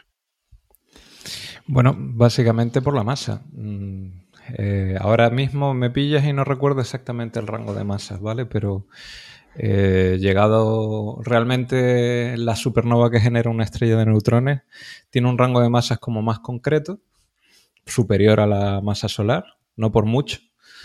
Y a partir de, que estoy tirando de memoria, disculpad, pero creo que unas 7, 8 masas solares empezamos a hablar ya de agujeros negros como tal básicamente esa es la diferencia más significativa para que se dé uno u otro. Es decir, que en este tipo de eventos estamos hablando mm, eh, que estamos con los eh, cuerpos eh, fallecidos de, estrellas, lo que quedan de, estrellas, em, y que su evolución va a depender de la masa de la estrella original. Si hay mucha masa, se convierte en un agujero negro, si no tiene suficiente masa, se convierte en una estrella de neutrones. Y a lo que apunta em, Daniel es que dependiendo de, la masa, eh, pues los neutrones eh, podrían colapsar y hacerse una sopa de, quarks. Eh, y una cosa aquí, puntualizar que esto a veces genera confusión y a lo mejor después de lo que hemos dicho puede existir esa confusión que una cosa, cuando hablamos de la muerte de las estrellas, una cosa es el núcleo y otra cosa es toda la masa estelar, ¿no? Que cuando se habla, lo que ha dicho Cavi ahora es la masa de toda la estrella. Eh, pero lo que luego colapsa, para saber qué es lo que puede dar, si una estrella neutrona es un agujero negro, es el núcleo de la estrella, que ahí está desacoplado las capas exteriores del núcleo. Entonces, en el núcleo sí sabemos bien eh, esa masa que hace falta, esos límites para dar lugar a enanas blancas, eh, estrellas de neutrones, agujeros negros. Bueno, en el caso de las estrellas de neutrones hemos dicho que el límite creemos que son unas tres masas solares en el núcleo. Una no vamos, que no puede haber una estrella de neutrones de más de tres masas solares. Que de un poco más a lo mejor si hay estrellas de quarks, pero no puede haber una estrella de neutrones o de quarks o de lo que sea de cinco masas solares. Eso ya sería un agujero negro. Eh, entonces, que eso a veces genera confusión, porque esos límites del núcleo, que son teóricos, sí están bien calculados, incluso con esa incertidumbre, pero los límites de la masa estelar sí que hay un rango enorme, porque como las estrellas emiten eh, tanta masa a lo largo de su vida con los vientos estelares y pierden tanta y tanta masa, pues varía un montón. Entonces, según qué libro cojas, te dice que para un agujero negro es tantas masas, y por eso ahí sí que hay más variedad, pero los núcleos lo que hablamos antes, esos límites sí que son límites más, más objetivos y más seguros. Bueno, entonces aquí lo curioso es que estamos hablando de pares de objetos cuyo origen es catastrófico, cataclísmico, eh, porque tanto una estrella de neutrones como un agujero negro, pues mm, se generan a partir de, estrellas que han colapsado. Entonces, eh, claro, es que además se están fusionando. Eh, sabemos que hay muchísimas estrellas en nuestra galaxia y se calcula que más de la mitad son sistemas binarios. con lo cual no es raro encontrar sistemas binarios. Aquí la curiosidad es que son sistemas binarios de dos estrellas que ya han muerto, que ya han fallecido, eh, que han tenido masas diferentes y por lo tanto una ha colapsado. El caso que comenta hoy Víctor, pues en un caso tenemos un agujero negro y en el otro caso tenemos una estrella de neutrones y que además estaban lo suficientemente cerca como para, eh, efectivamente, para orbitar eh, una a la otra y eh, de hecho al final fusionarse, ¿no? Hmm. Porque mientras cuando van girando muy rápido entre ellas van, van emitiendo también energía, ¿no? Pierden energía a través de las ondas gravitacionales que el LIGO eh, bueno, e, e, e, esas energías no es capaz de, em, si es poco, a poca velocidad, no es capaz de detectarlas, pero sí cuando se fusionan, sí. y eso, entonces al final tenemos un evento eh, que en principio tampoco es tan común, pero tenemos un evento de una fusión de una estrella de neutrones y, una y un agujero negro. Y que dan eh, dan, eh, lugar a, otro objeto que sigue siendo un agujero negro, pero con una masa un poco más grande. Exactamente. Que no sé si a lo mejor aquí es, correcto usar el concepto de fusionarse más que tragarse, porque en este caso la diferencia de masa es tan importante a favor del agujero negro que es el que va a ganar siempre en este tipo de duelos, por llamarlo de esta manera. Bueno, hay estrellas de neutrones que son de Bilbao y se pueden tragar un agujero negro supermasivo. ¿Qué pasa? perdón, a los de Bilbao, es un chiste. malo, además. Bueno, eh, bueno, en fin, muy interesante. Y, vamos a ver qué, qué, sorpresas nos tiene preparado el proyecto LIGO en el futuro. Desde luego, recordemos, tenemos un programa especial que le dedicamos a, este, esta revolución, se trata de una nueva ventana completamente diferente al universo. no, hablamos de luz, eh, no hablamos de magnetismo, eh, hablamos de ondas gravitacionales. Muy bien. También incluso con esta noticia, lo que está comentando Dani, que el añadir un nuevo sensor más, CAGRA, a los tres ya existentes, a los dos del LIGO y a, y Italiano, pues va a ayudar a determinar con mayor precisión el origen de estos eventos. Porque ahora mismo, pues eh, al principio eran solamente dos observatorios y más o menos se podía estimar, pues, por qué área del cielo se había producido, pero sin más. Entonces, a medida que se vayan añadiendo más observatorios similares, se podrá determinar con mayor precisión dónde se ha producido el evento y poder conocer más sobre este tipo de eventos, claro. Sí, y también recordemos que con esa mayor precisión es, claro, tener las coordenadas con mayor precisión ayuda a poder seguir el evento no solamente a través de ondas gravitacionales, sino también a través de rayos gamma, rayos X, el visible, cualquier telescopio espacial que pueda apuntar a esa zona y ya, ya ha habido ocasiones en las que hemos podido observar en eh, esa mm, astronomía multimensajero, ¿no? Eh, esos eventos en, múltiples, que es que no son ondas eh, electromagnéticas, ¿no? Pero en, en múltiples mensajeros, ¿no? es que no, porque las, las, ondas gravitatorias tienen sus propias longitudes de, de onda. Sí, por eso. Es una energía completamente diferente. Es una ventana diferentes ventanas al universo. Que hemos de recordar que hay tres: el espectro electromagnético, las ondas gravitacionales y los neutrinos. Son los tres tipos así de astronomía que tenemos en estos momentos. Con el Super Kamiokan de, en Japón también, que puede detectar neutrinos.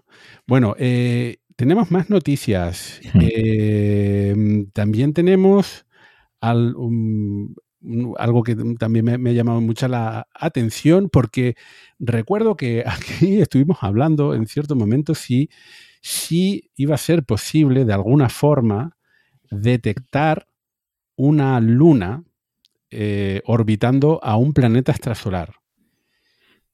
Eh, y claro, nosotros le damos más bien vueltas a, a otro tipo de técnicas, pero Víctor Manchado, ¿hay alguna noticia al respecto? Sí, y es una noticia que es extraordinariamente interesante.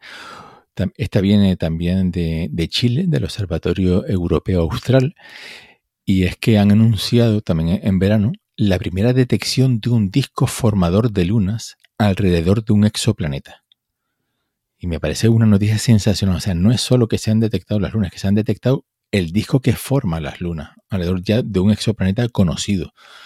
En la constelación del Centauro, eh, pues hay dos planetas gigantes con los exóticos y evocadores nombres PDS-70b y PDS-70c. Son planetas de tipo joviano, o sea, como Júpiter más o menos, son de unas dimensiones bastante similares que se encuentran a unos 400 años luz de distancia. Pues bien, pues el observatorio ALMA, que es una, una serie de, de, pequeños radiotelescopios que están en la, llanura de Yagnantor, en Chile, a más de 5.000 metros de, altitud, pues están, observan en la onda milimétrica y han podido sacar una imagen de altísima precisión, entonces se, se distingue perfectamente, por un lado, los exoplanetas que se están formando alrededor de, de su estrella padre y un disco bastante claro de material alrededor de esos planetas que tienen material para formar tres satélites del tamaño de la Luna terrestre. Entonces estamos viendo eh, prácticamente en directo cómo se están creando lunas. Y esto también podría abrir una ventana para que en ese proceso de formación de las lunas en algún momento haya algunos fragmentos que orbiten esas lunas. Entonces estamos hablando de nuestros queridísimos flongorrios. Podríamos estar viendo unos, unos protoflongorrios. Y me parece una noticia sensacional. Eh, entonces, bueno, a ver, eh, ALMA es, un, eh, es, una instalación de radiotelescopios, con lo cual esto está, no está observando en longitudes de onda visuales, no es una fotografía. Eh, es una fotografía, pero bueno, eh, son imágenes, pero utilizando el radio, ¿no? Eh, y claro, lo que se observa es un disco, pero en lugar de ser protoplanetario, es protolunario. Sí, más o menos el disco este tiene el tamaño de la órbita de la Luna, o sea, unos 384.000 kilómetros, para entender, o sea, tiene, es bastante grandito. Y eso, pues la, se estima que la materia que tiene pues, es bastante importante y podría hacerse con todo ese material, o bien tres lunas del tamaño de la nuestra, o X lunas más pequeñas. Ya veremos.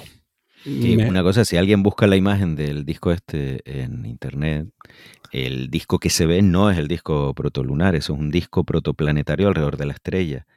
Eh, lo que hay es, si uno se fija, hay una manchita dentro de ese disco, que ese es el planeta, el gigante donde se está formando alrededor, y ese manchurrón alrededor, eso sí es el disco protolunar. Eh, lo digo por si alguien busca la, imagen. Y, claro, no es mucha masa la que se está formando alrededor de este planeta en función de la masa que tiene, pero es que es un, sistema en formación, ojo, que todavía está acretando materia y el cálculo de esta materia es complicado. A mí, más allá de todo eso, las imágenes de alma de los, discos protoplanetarios me parecen alucinantes. Em, esto es algo que hasta hace una, bueno, hasta que Alma empezó a funcionar, eh, solo estaban en los libros de texto como simulaciones numéricas y como dibujos eh, de artistas, ¿no? Que simulaban cómo podían ser los discos protoplanetarios. Y ahora Alma, que ya lleva como unos 20 de, estos discos detectados, pues que es alucinante, ¿no? Que podamos ver hmm. eh, esos discos protoplanetarios y que además se parecen muchísimo y, bueno, casi son iguales a las predicciones, a estas simulaciones numéricas, ¿no? De los modelos que tenemos.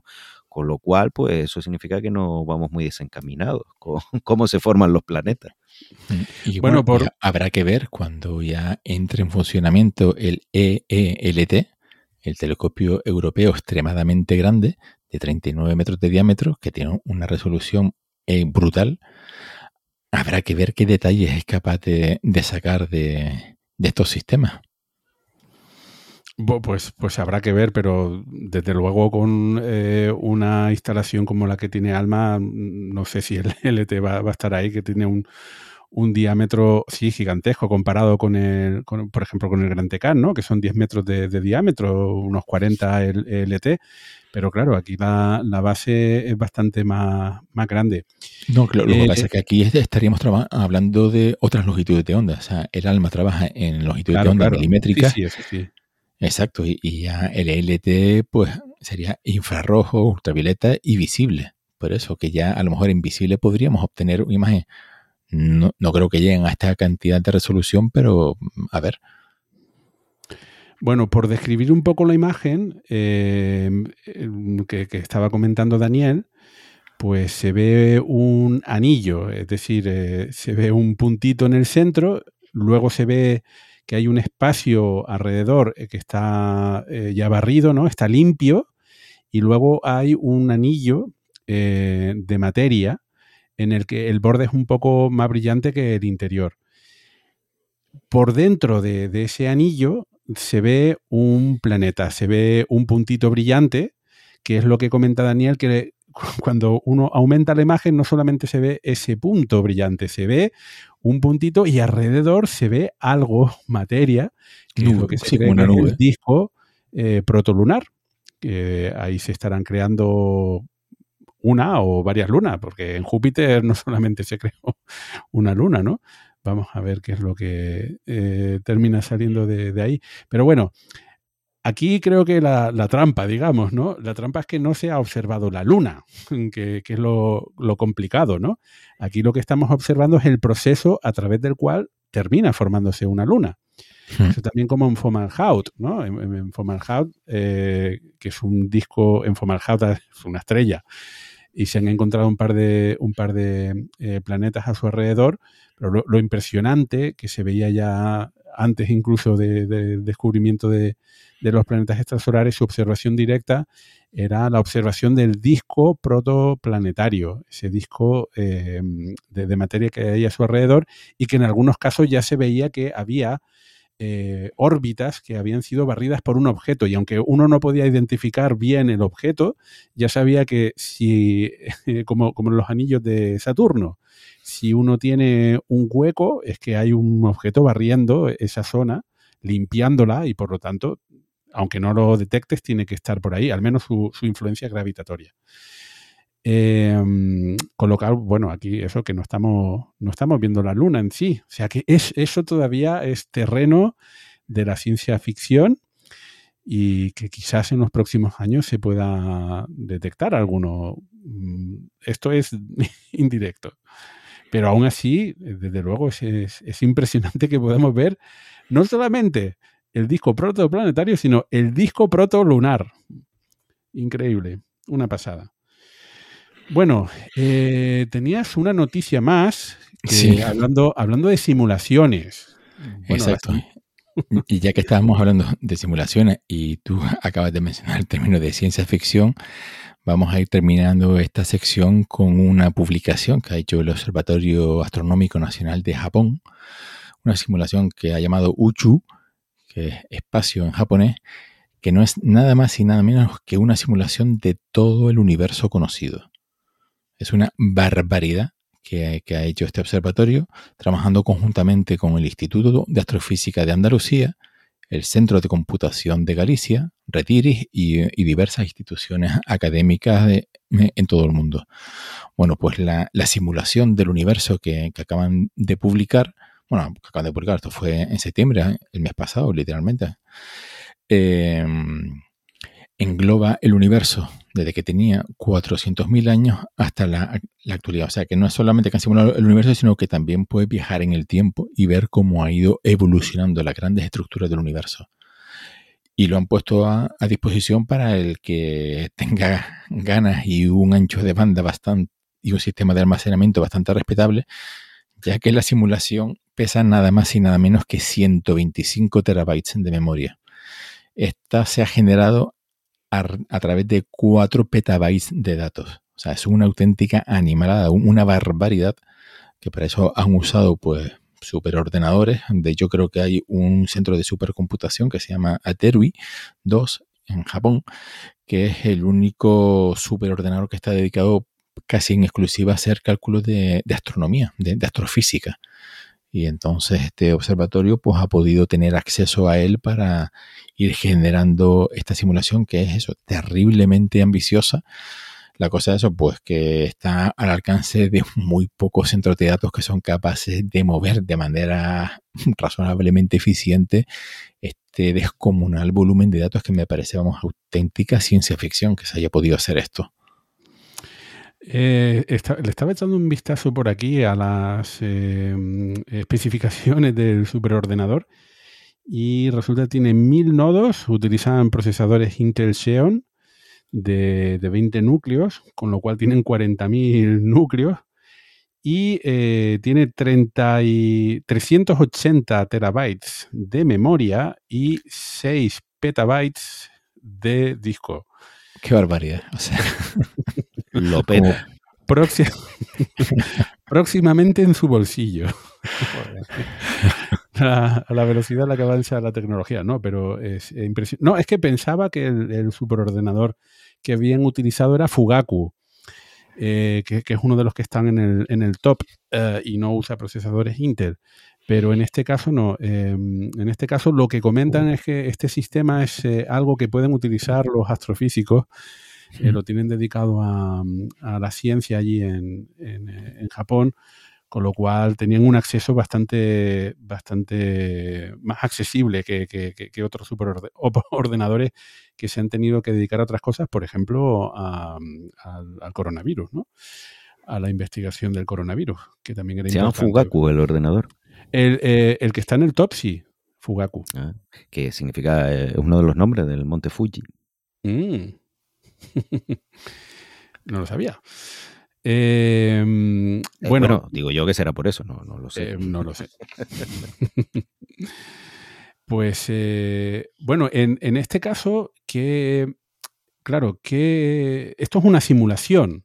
Entonces, ¿qué interés puede tener hacer una simulación? Bueno, como en, tantísimas cosas, en, un primer momento, sobre todo es intentar entender cómo ha ido evolucionando el universo, sobre todo como también estos añaden la dimensión temporal, porque puedes ver eh, los objetos a gran escala, cómo se han ido comportando o cómo se han simulado que se, ha ido comportando, porque evidentemente eso es una parte de la historia del universo que nos hemos perdido.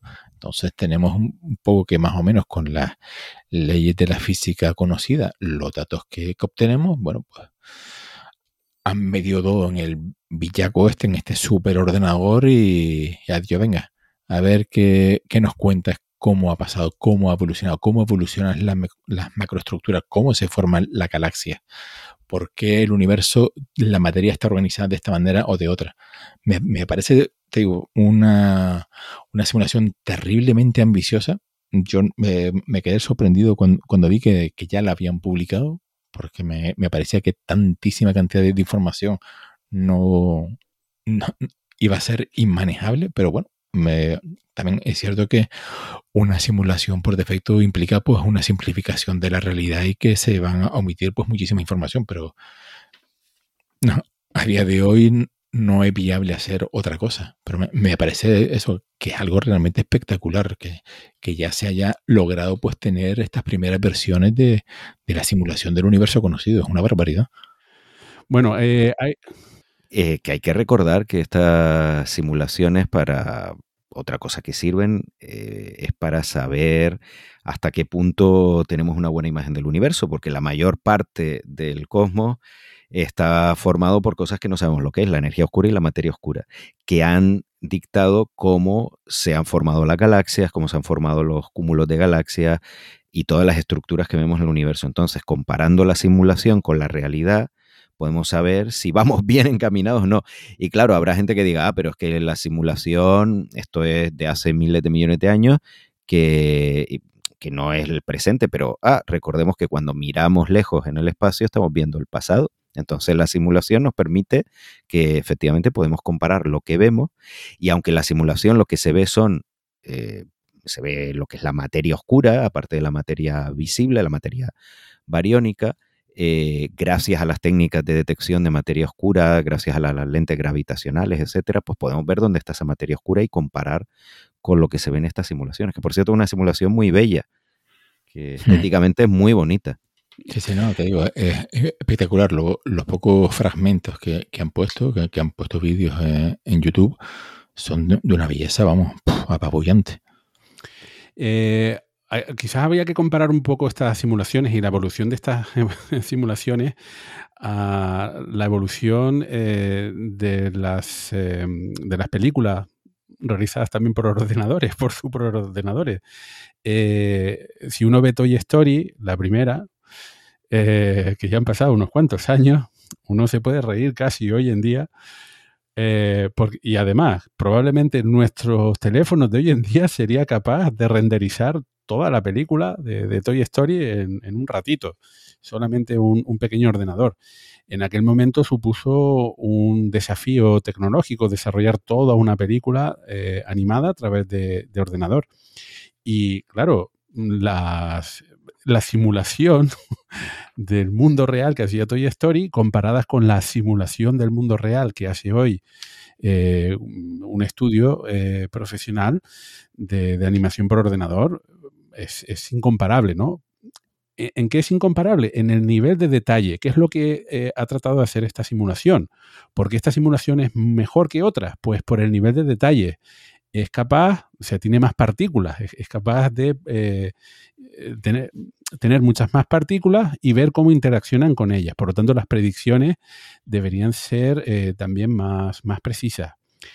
Y además yo veo aquí una colisión entre lo que es la cosmología típica de simulación, eh, más teórica, hay una colisión con la cosmología observacional, porque hoy en día la cosmología, hay una parte de la cosmología que ya ha dejado de ser algo teórico, es algo que observable. Las grandes estructuras del universo no es solamente algo que podamos deducir a través de la observación del, eh, del fondo cósmico de microondas. En estos momentos hay muchos telescopios haciendo barridos del cielo haciendo una cartografía galáctica de, millones de galaxias y están descubriendo estructuras de cómo están, están eh, eh, distribuidas las galaxias a, una escala macroscópica en el universo, a escalas casi cosmológicas. Y eso es lo que se puede comparar con estas simulaciones. Estas simulaciones son capaces de ver cómo eh, las galaxias van evolucionando a nivel de, galaxia individual, pero es que luego las galaxias interaccionan entre ellas y además, eso, en la estructura grande del universo, la materia oscura impone dónde se queda acumulada la materia, que son en filamentos. Y esto es lo que podemos ver en, estas simulaciones. Y luego los podemos comparar. Podemos comparar los filamentos que, vemos nosotros, que observamos en el universo, con los que, los que se ven en, estas simulaciones. Eh, entonces, eh, esto, la verdad, mm, es eh, súper interesante, pero a mí también lo que, lo que me parece fascinante es cómo ha avanzado la astronomía en los últimos años, la astronomía observacional, que cada vez somos capaces de acercarnos al, universo de una forma macro. Y para ello, todos estos, la palabra en inglés son surveys, ¿no? Todo, todo este cartografiado del cielo automático de, millones y millones de galaxias que además se observan en diferentes longitudes de onda, se obtiene el espectro, eh, está dando una información brutal a, los astrofísicos. Y evidentemente aquí lo que se resiste todavía es eh, al origen, ¿no? La explicación, que, qué es la materia oscura, qué es la energía oscura. Bueno, poco a poco. This is a very sensitive subject.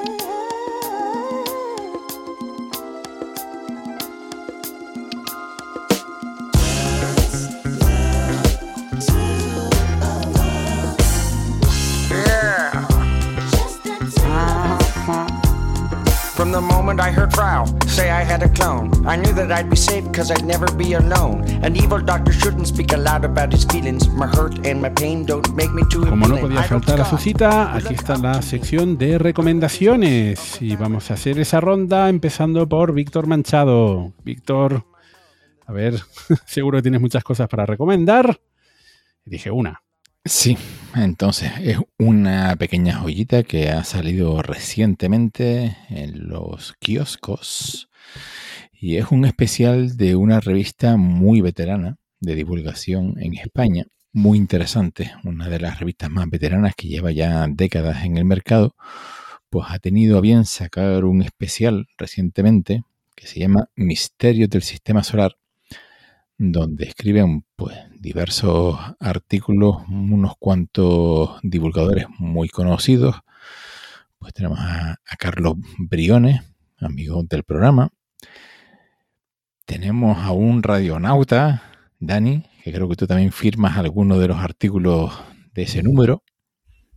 Exactamente, sí. Alguno, alguno. Alguno. uno, uno, uno. Sí, uno Naun Chazarra y, y, otros autores muy conocidos en la divulgosfera en español, así que bueno, pues es una, revista que está, o sea, un especial súper interesante, la maquetación, pues como nos tiene habituados muy interesante, pues está genial, tremendamente atractiva, los artículos interesantísimos como de costumbre, como no podía ser de otra manera con el altísimo nivel de los autores del que estamos hablando. Así que bueno, pues es una pequeña joyita que está ahora en los kioscos. Corran a por allá que se agotan.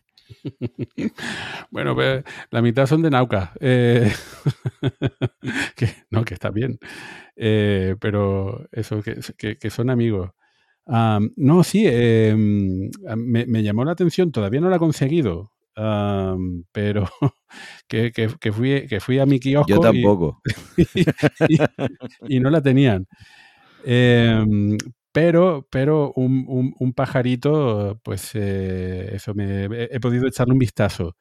Y, y, la verdad es que está. Me, me, llama mucho la atención. Primero, estoy confuso porque antes yo iba al kiosco y yo soy. Igual que Daniel Marín y otros se consideran hijos de Carl Sagan, en el sentido de que se inspiraron en la astronomía a través de, Cosmos.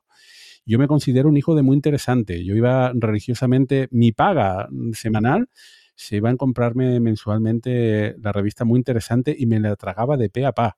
De las primeras cosas que hice en el ordenador fue una base de datos de los artículos de la muy interesante. Y, me encantaban la, la sección de, de Isaac Asimov, de curiosidades, y cada vez que aparecía un artículo de Carl Sagan, bueno, para mí era un mes de fiesta, ¿no? Festivo. Eh, y en bueno, que ahora muy interesante, tiene como 20 revistas diferentes. Exagero, obviamente, pero que tienen eh, muy de preguntas, muy de historia. Y en este son muy edición coleccionista. Eh, que no es la. O sea, eso, que el que vaya a comprarlo, que no se despiste, que no es la muy interesante de este mes. Se trata de una edición de coleccionistas que tienen muy edición coleccionistas, cada uno un tema, y esta es una temática eh, espacio trastornada. Em, Hay que preguntar por ella, hmm. específicamente.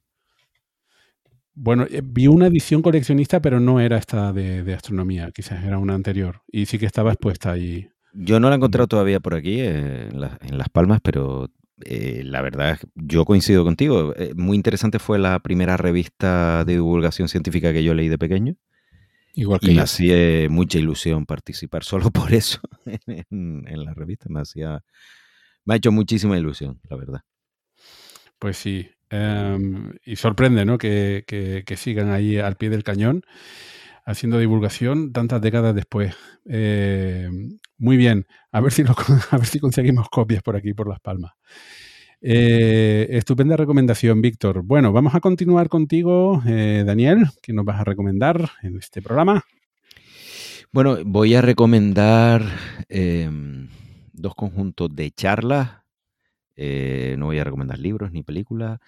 La primera son las charlas de Nauca Bilbao 2021 que aunque ninguno de los cuatro pudo estar en esta edición. Bueno, a lo mejor pudimos, pero... Bueno, no estuvimos. Vamos a dejar que no en mi caso, yo, que, yo, yo, sigo, que te lo, te lo, comentaba el otro día, Daniel, que yo soy como estos japoneses que han encontrado en algunas islas por ahí que todavía creen que estamos en la Segunda Guerra Mundial. Bueno, yo, yo sigo nivel 4 de la pandemia, todavía no me creo que, los casos estén tan bajos.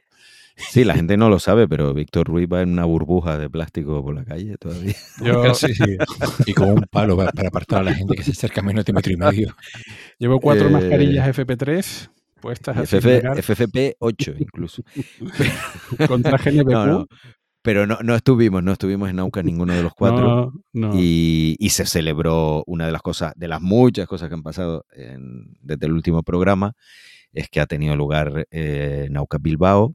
Mm. El año pasado no se celebró. Entonces, aunque no estuvimos presentes, estuvimos en espíritu, pues voy a recomendar esas charlas que están disponibles en la web y se pueden ver. Y bueno, pues como siempre son muy entretenidas, hay de todo tipo, si hay un tema que no nos interesa mucho, eh, hay otras 20, o sea que como siempre muy recomendable. Y la otra, es, esto un poco también de autobombo, pero bueno, vamos a hacerlo, es una, un conjunto de charlas de la mujer en el espacio, que hace poco fue la Semana Mundial del Espacio y en Murcia se celebró por parte de la Asociación de Divulgación Científica de la región de Murcia de la cual soy socio, ¿no? Como alguno más de aquí. Y bueno, pues hicieron un ciclo de charlas eh, muy interesante con, gente que aporta bastante a esto, entre ellas yo, pero bueno, eh, hice una de las charlas, por eso digo que es un poco de, autobombo. Eh, pero bueno, también estaba Sara Gil Casanova, estaba Laura Parro, bueno, estaba también Anastasio Díaz, Así que, eh, bueno, son series, son una serie de charlas sobre la mujer en el espacio como tema central, pero algunas son relacionadas de astronomía, también muy recomendables. En mi caso era una charla sobre las cosmonautas barra astronautas olvidadas. Y, ahí lo dejo para que el que quiera que, le disfrute de ella. Ahí lo dejas, que quiere decir que publicaremos los enlaces en nuestra página web, radiogerla.es eh, para que, puedan ver eh, estas charlas eh, por, videoconferencia grabada. Muy bien. sí, penita de, no estar en, Bilbao, que ya hace varios años que, no, ah, en mi caso, ¿no? Que, no asisto por allí. Y, claro, es encontrarte con, un montón de personas del gremio, divulgadores estupendos, colegas, así que muy bien. Y también, por el otro lado, que ya se empieza a mover la cosa porque estos días también se está celebrando el Congreso Estatal de Astronomía en Coruña, en La Coruña, a Coruña. Y, en fin, que parece que, el cotarro divulgativo presencial empieza a moverse, con lo cual son buenas noticias. Muy bien, buenas recomendaciones y vamos a pasar a la de Cavi Pasos. Pues hoy traigo un juego. Mira tú por dónde un juego que he disfrutado muchísimo, muchísimo, como, como hacía tiempo que no disfrutaba un juego y tenía que compartirlo aquí con la comunidad Espacio Trastornada. A ver, pero Super Mario no, no cuenta. Claro, hay, hay, temática aquí y el juego ah. eh, está ambientado en el espacio.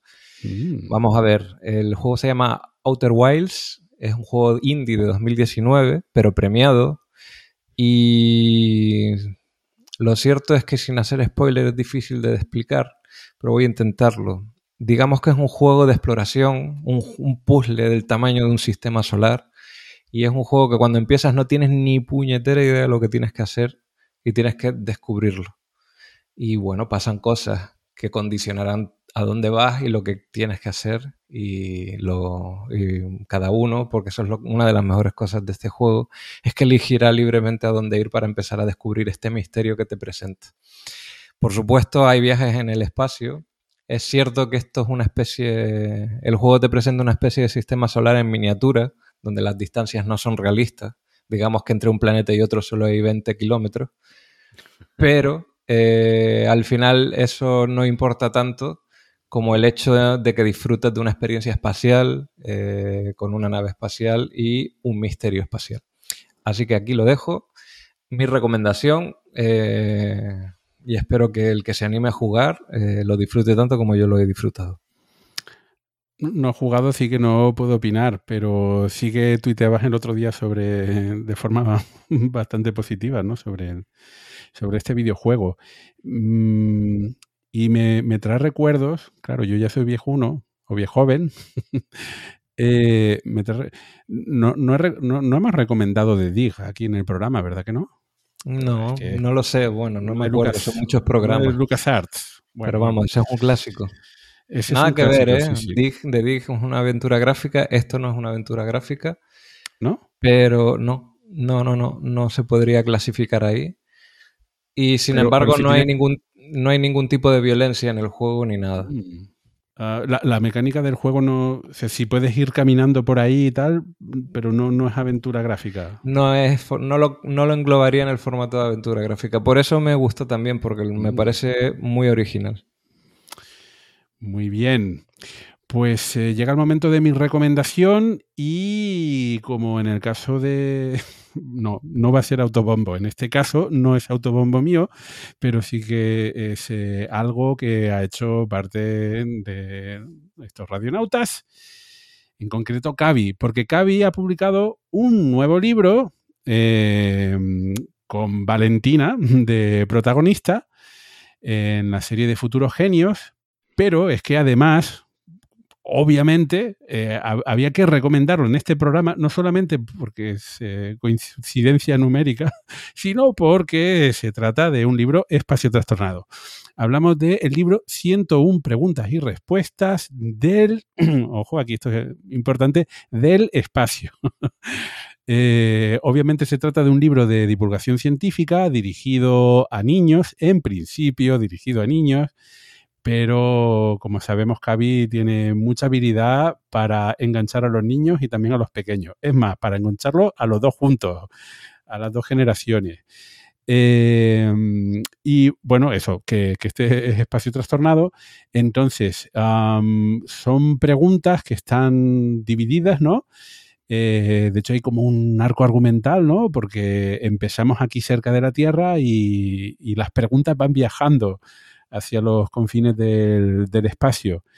Y se trata de 101 preguntas, mm, hay parte de dibujo, ¿no? Y hay parte de, de, preguntas. Y bueno, eh, eh, hay muchos, muchos guiños. Eh, e, este, libro, este libro se sabe que está hecho por un espacio trastornado. El que sepa un poco ve que las cosas que están dibujadas ahí no están por casualidad que tiene ese nivel de lectura, ¿no? Y luego quien, quien lo quiera ver, o sea, quien no sepa, da igual, va, pues, los dibujos y las preguntas y las respuestas eh, están muy trabajadas también. pero quien sepa un poquito más y se fije un poco en los detalles que están en, los dibujos, va a ser capaz de, apreciarlo, ¿no? Ese, esa milla extra, ese kilómetro extra. Eh, con lo cual, en fin, eh, eso, que había que recomendarlo. También en la, parte de contenido, a ver, hay, muchos libros de preguntas y respuestas, pero lo de siempre, y no es porque es amigo, que es amigo, pero a Cavi le gusta, Cavi es un perfeccionista y ese es un problema. Eh, mm, las preguntas están seleccionadas con mucho cariño y las respuestas le ha puesto muchos esfuerzos para tratar de simplificar conceptos complejos. Y no, eso, no solamente que lo entiendan los niños a nivel de los niños, sino también eh, personas que no son eh, aficionadas o, a, la, astronomía, al espacio, también pueda, pueda llegar a un público amplio.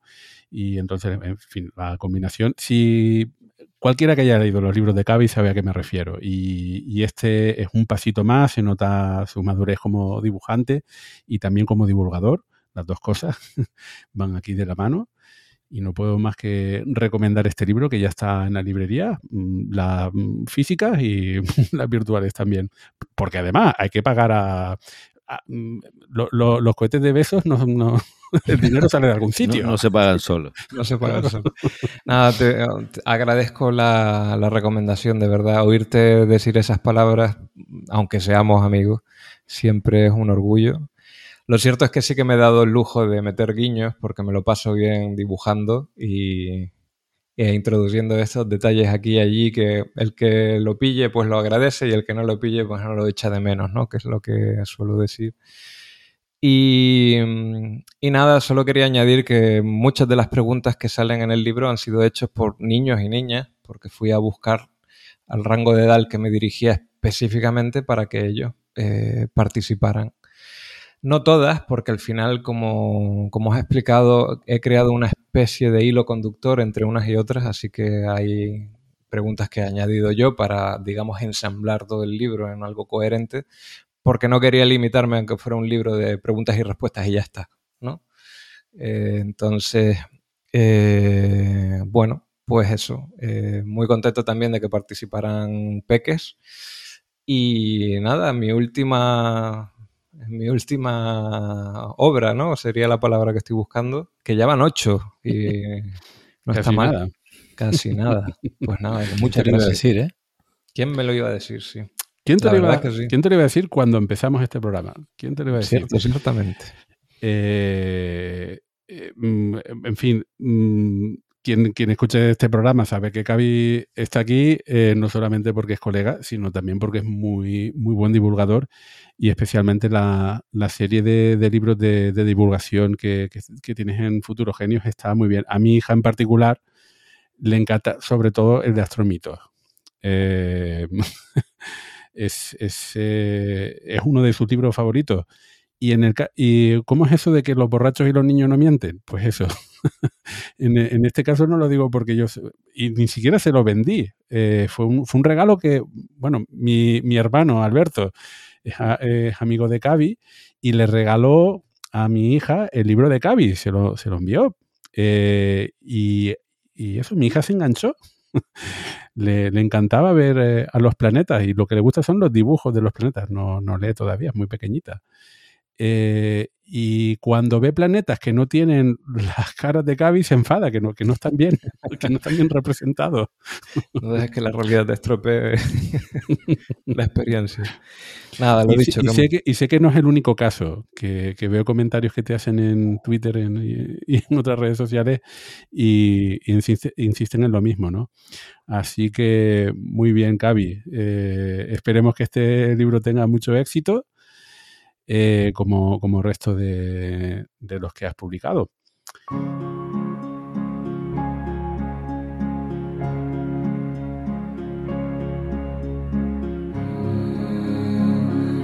Y llegamos ya a los instantes finales del programa número 101 de Radio Skylab, eh, un programa eh, más largo de lo que pensábamos para esta vuelta, pero es que, bueno, y se nos ha quedado en el tintero muchísima actualidad.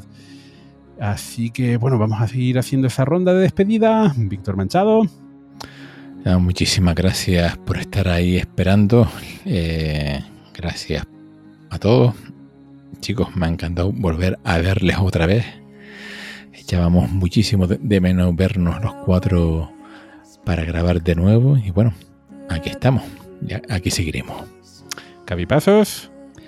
Lo dicho, encantado de estar de vuelta. Eh, un abrazo a todo el mundo. Eh, espero que estéis bien. Espero que la pandemia esté quedando atrás en cada uno de los sitios donde viváis, allá donde estéis, que sé que sois de muchas partes distintas de, del mundo. Y nos vemos en el próximo programa con más ciencia, más espacio y más, más todo. Muy bien. Daniel Marín. Pues muchísimas gracias a todos y a todas por estar ahí, gracias por la paciencia, la fidelidad y la confianza.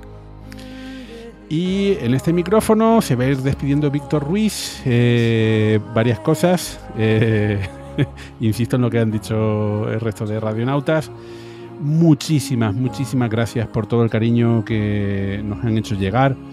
Con esa preocupación de, no haber grabado. Ya saben que a veces, en fin, eh, no, nos cuesta. No es que no podamos, no queramos, es que no, nos cuesta juntarnos los cuatro. Eh, pero de verdad, eso es, es impagable, es impagable eh, todas esas muestras de, cariño que recibimos en las redes sociales, incluso en el club de fans, que a veces entre, ellos también eh, eh, hacen alguna broma, si hay algunos que entienden que no se podían hacer la broma. Daniel, es que querían hacer, no sé si te enteraste, pero querían hacer una manifestación virtual para que grabasen un nuevo programa. No ha hecho falta, no ha hecho falta. Claro, y hay otros que respondían, no, no, eh, no se merecen eso, ellos grabarán cuando puedan. No, no, pero era una broma.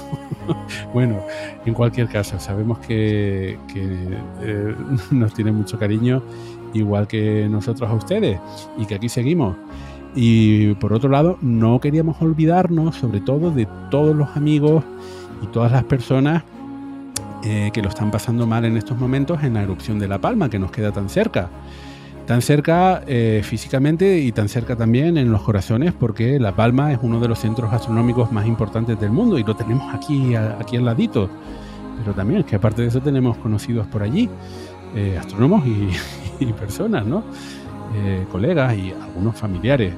Entonces, este, esta erupción, por desgracia, está arrasando eh, con muchísimas edificaciones, infraestructuras y plantaciones, eh, con lo cual está dejando una situación bastante precaria a un montón de palmeros. Entonces, desde aquí queremos enviarlo, enviarles todo nuestro cariño, todo nuestro apoyo a, toda la población palmera y deseamos que mm, esta erupción acabe cuanto antes y, que si, no acabe que al menos los tubos volcánicos eh, eh, se queden eh, bien puestos ahí y que la lava vaya a parar al mar sin continuar destruyendo más casas, ¿no?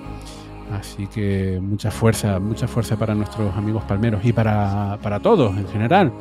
Eh, por favor, sigan cuidándose, aunque en algunos países al menos parece que el coronavirus ya está un poquito más controlado.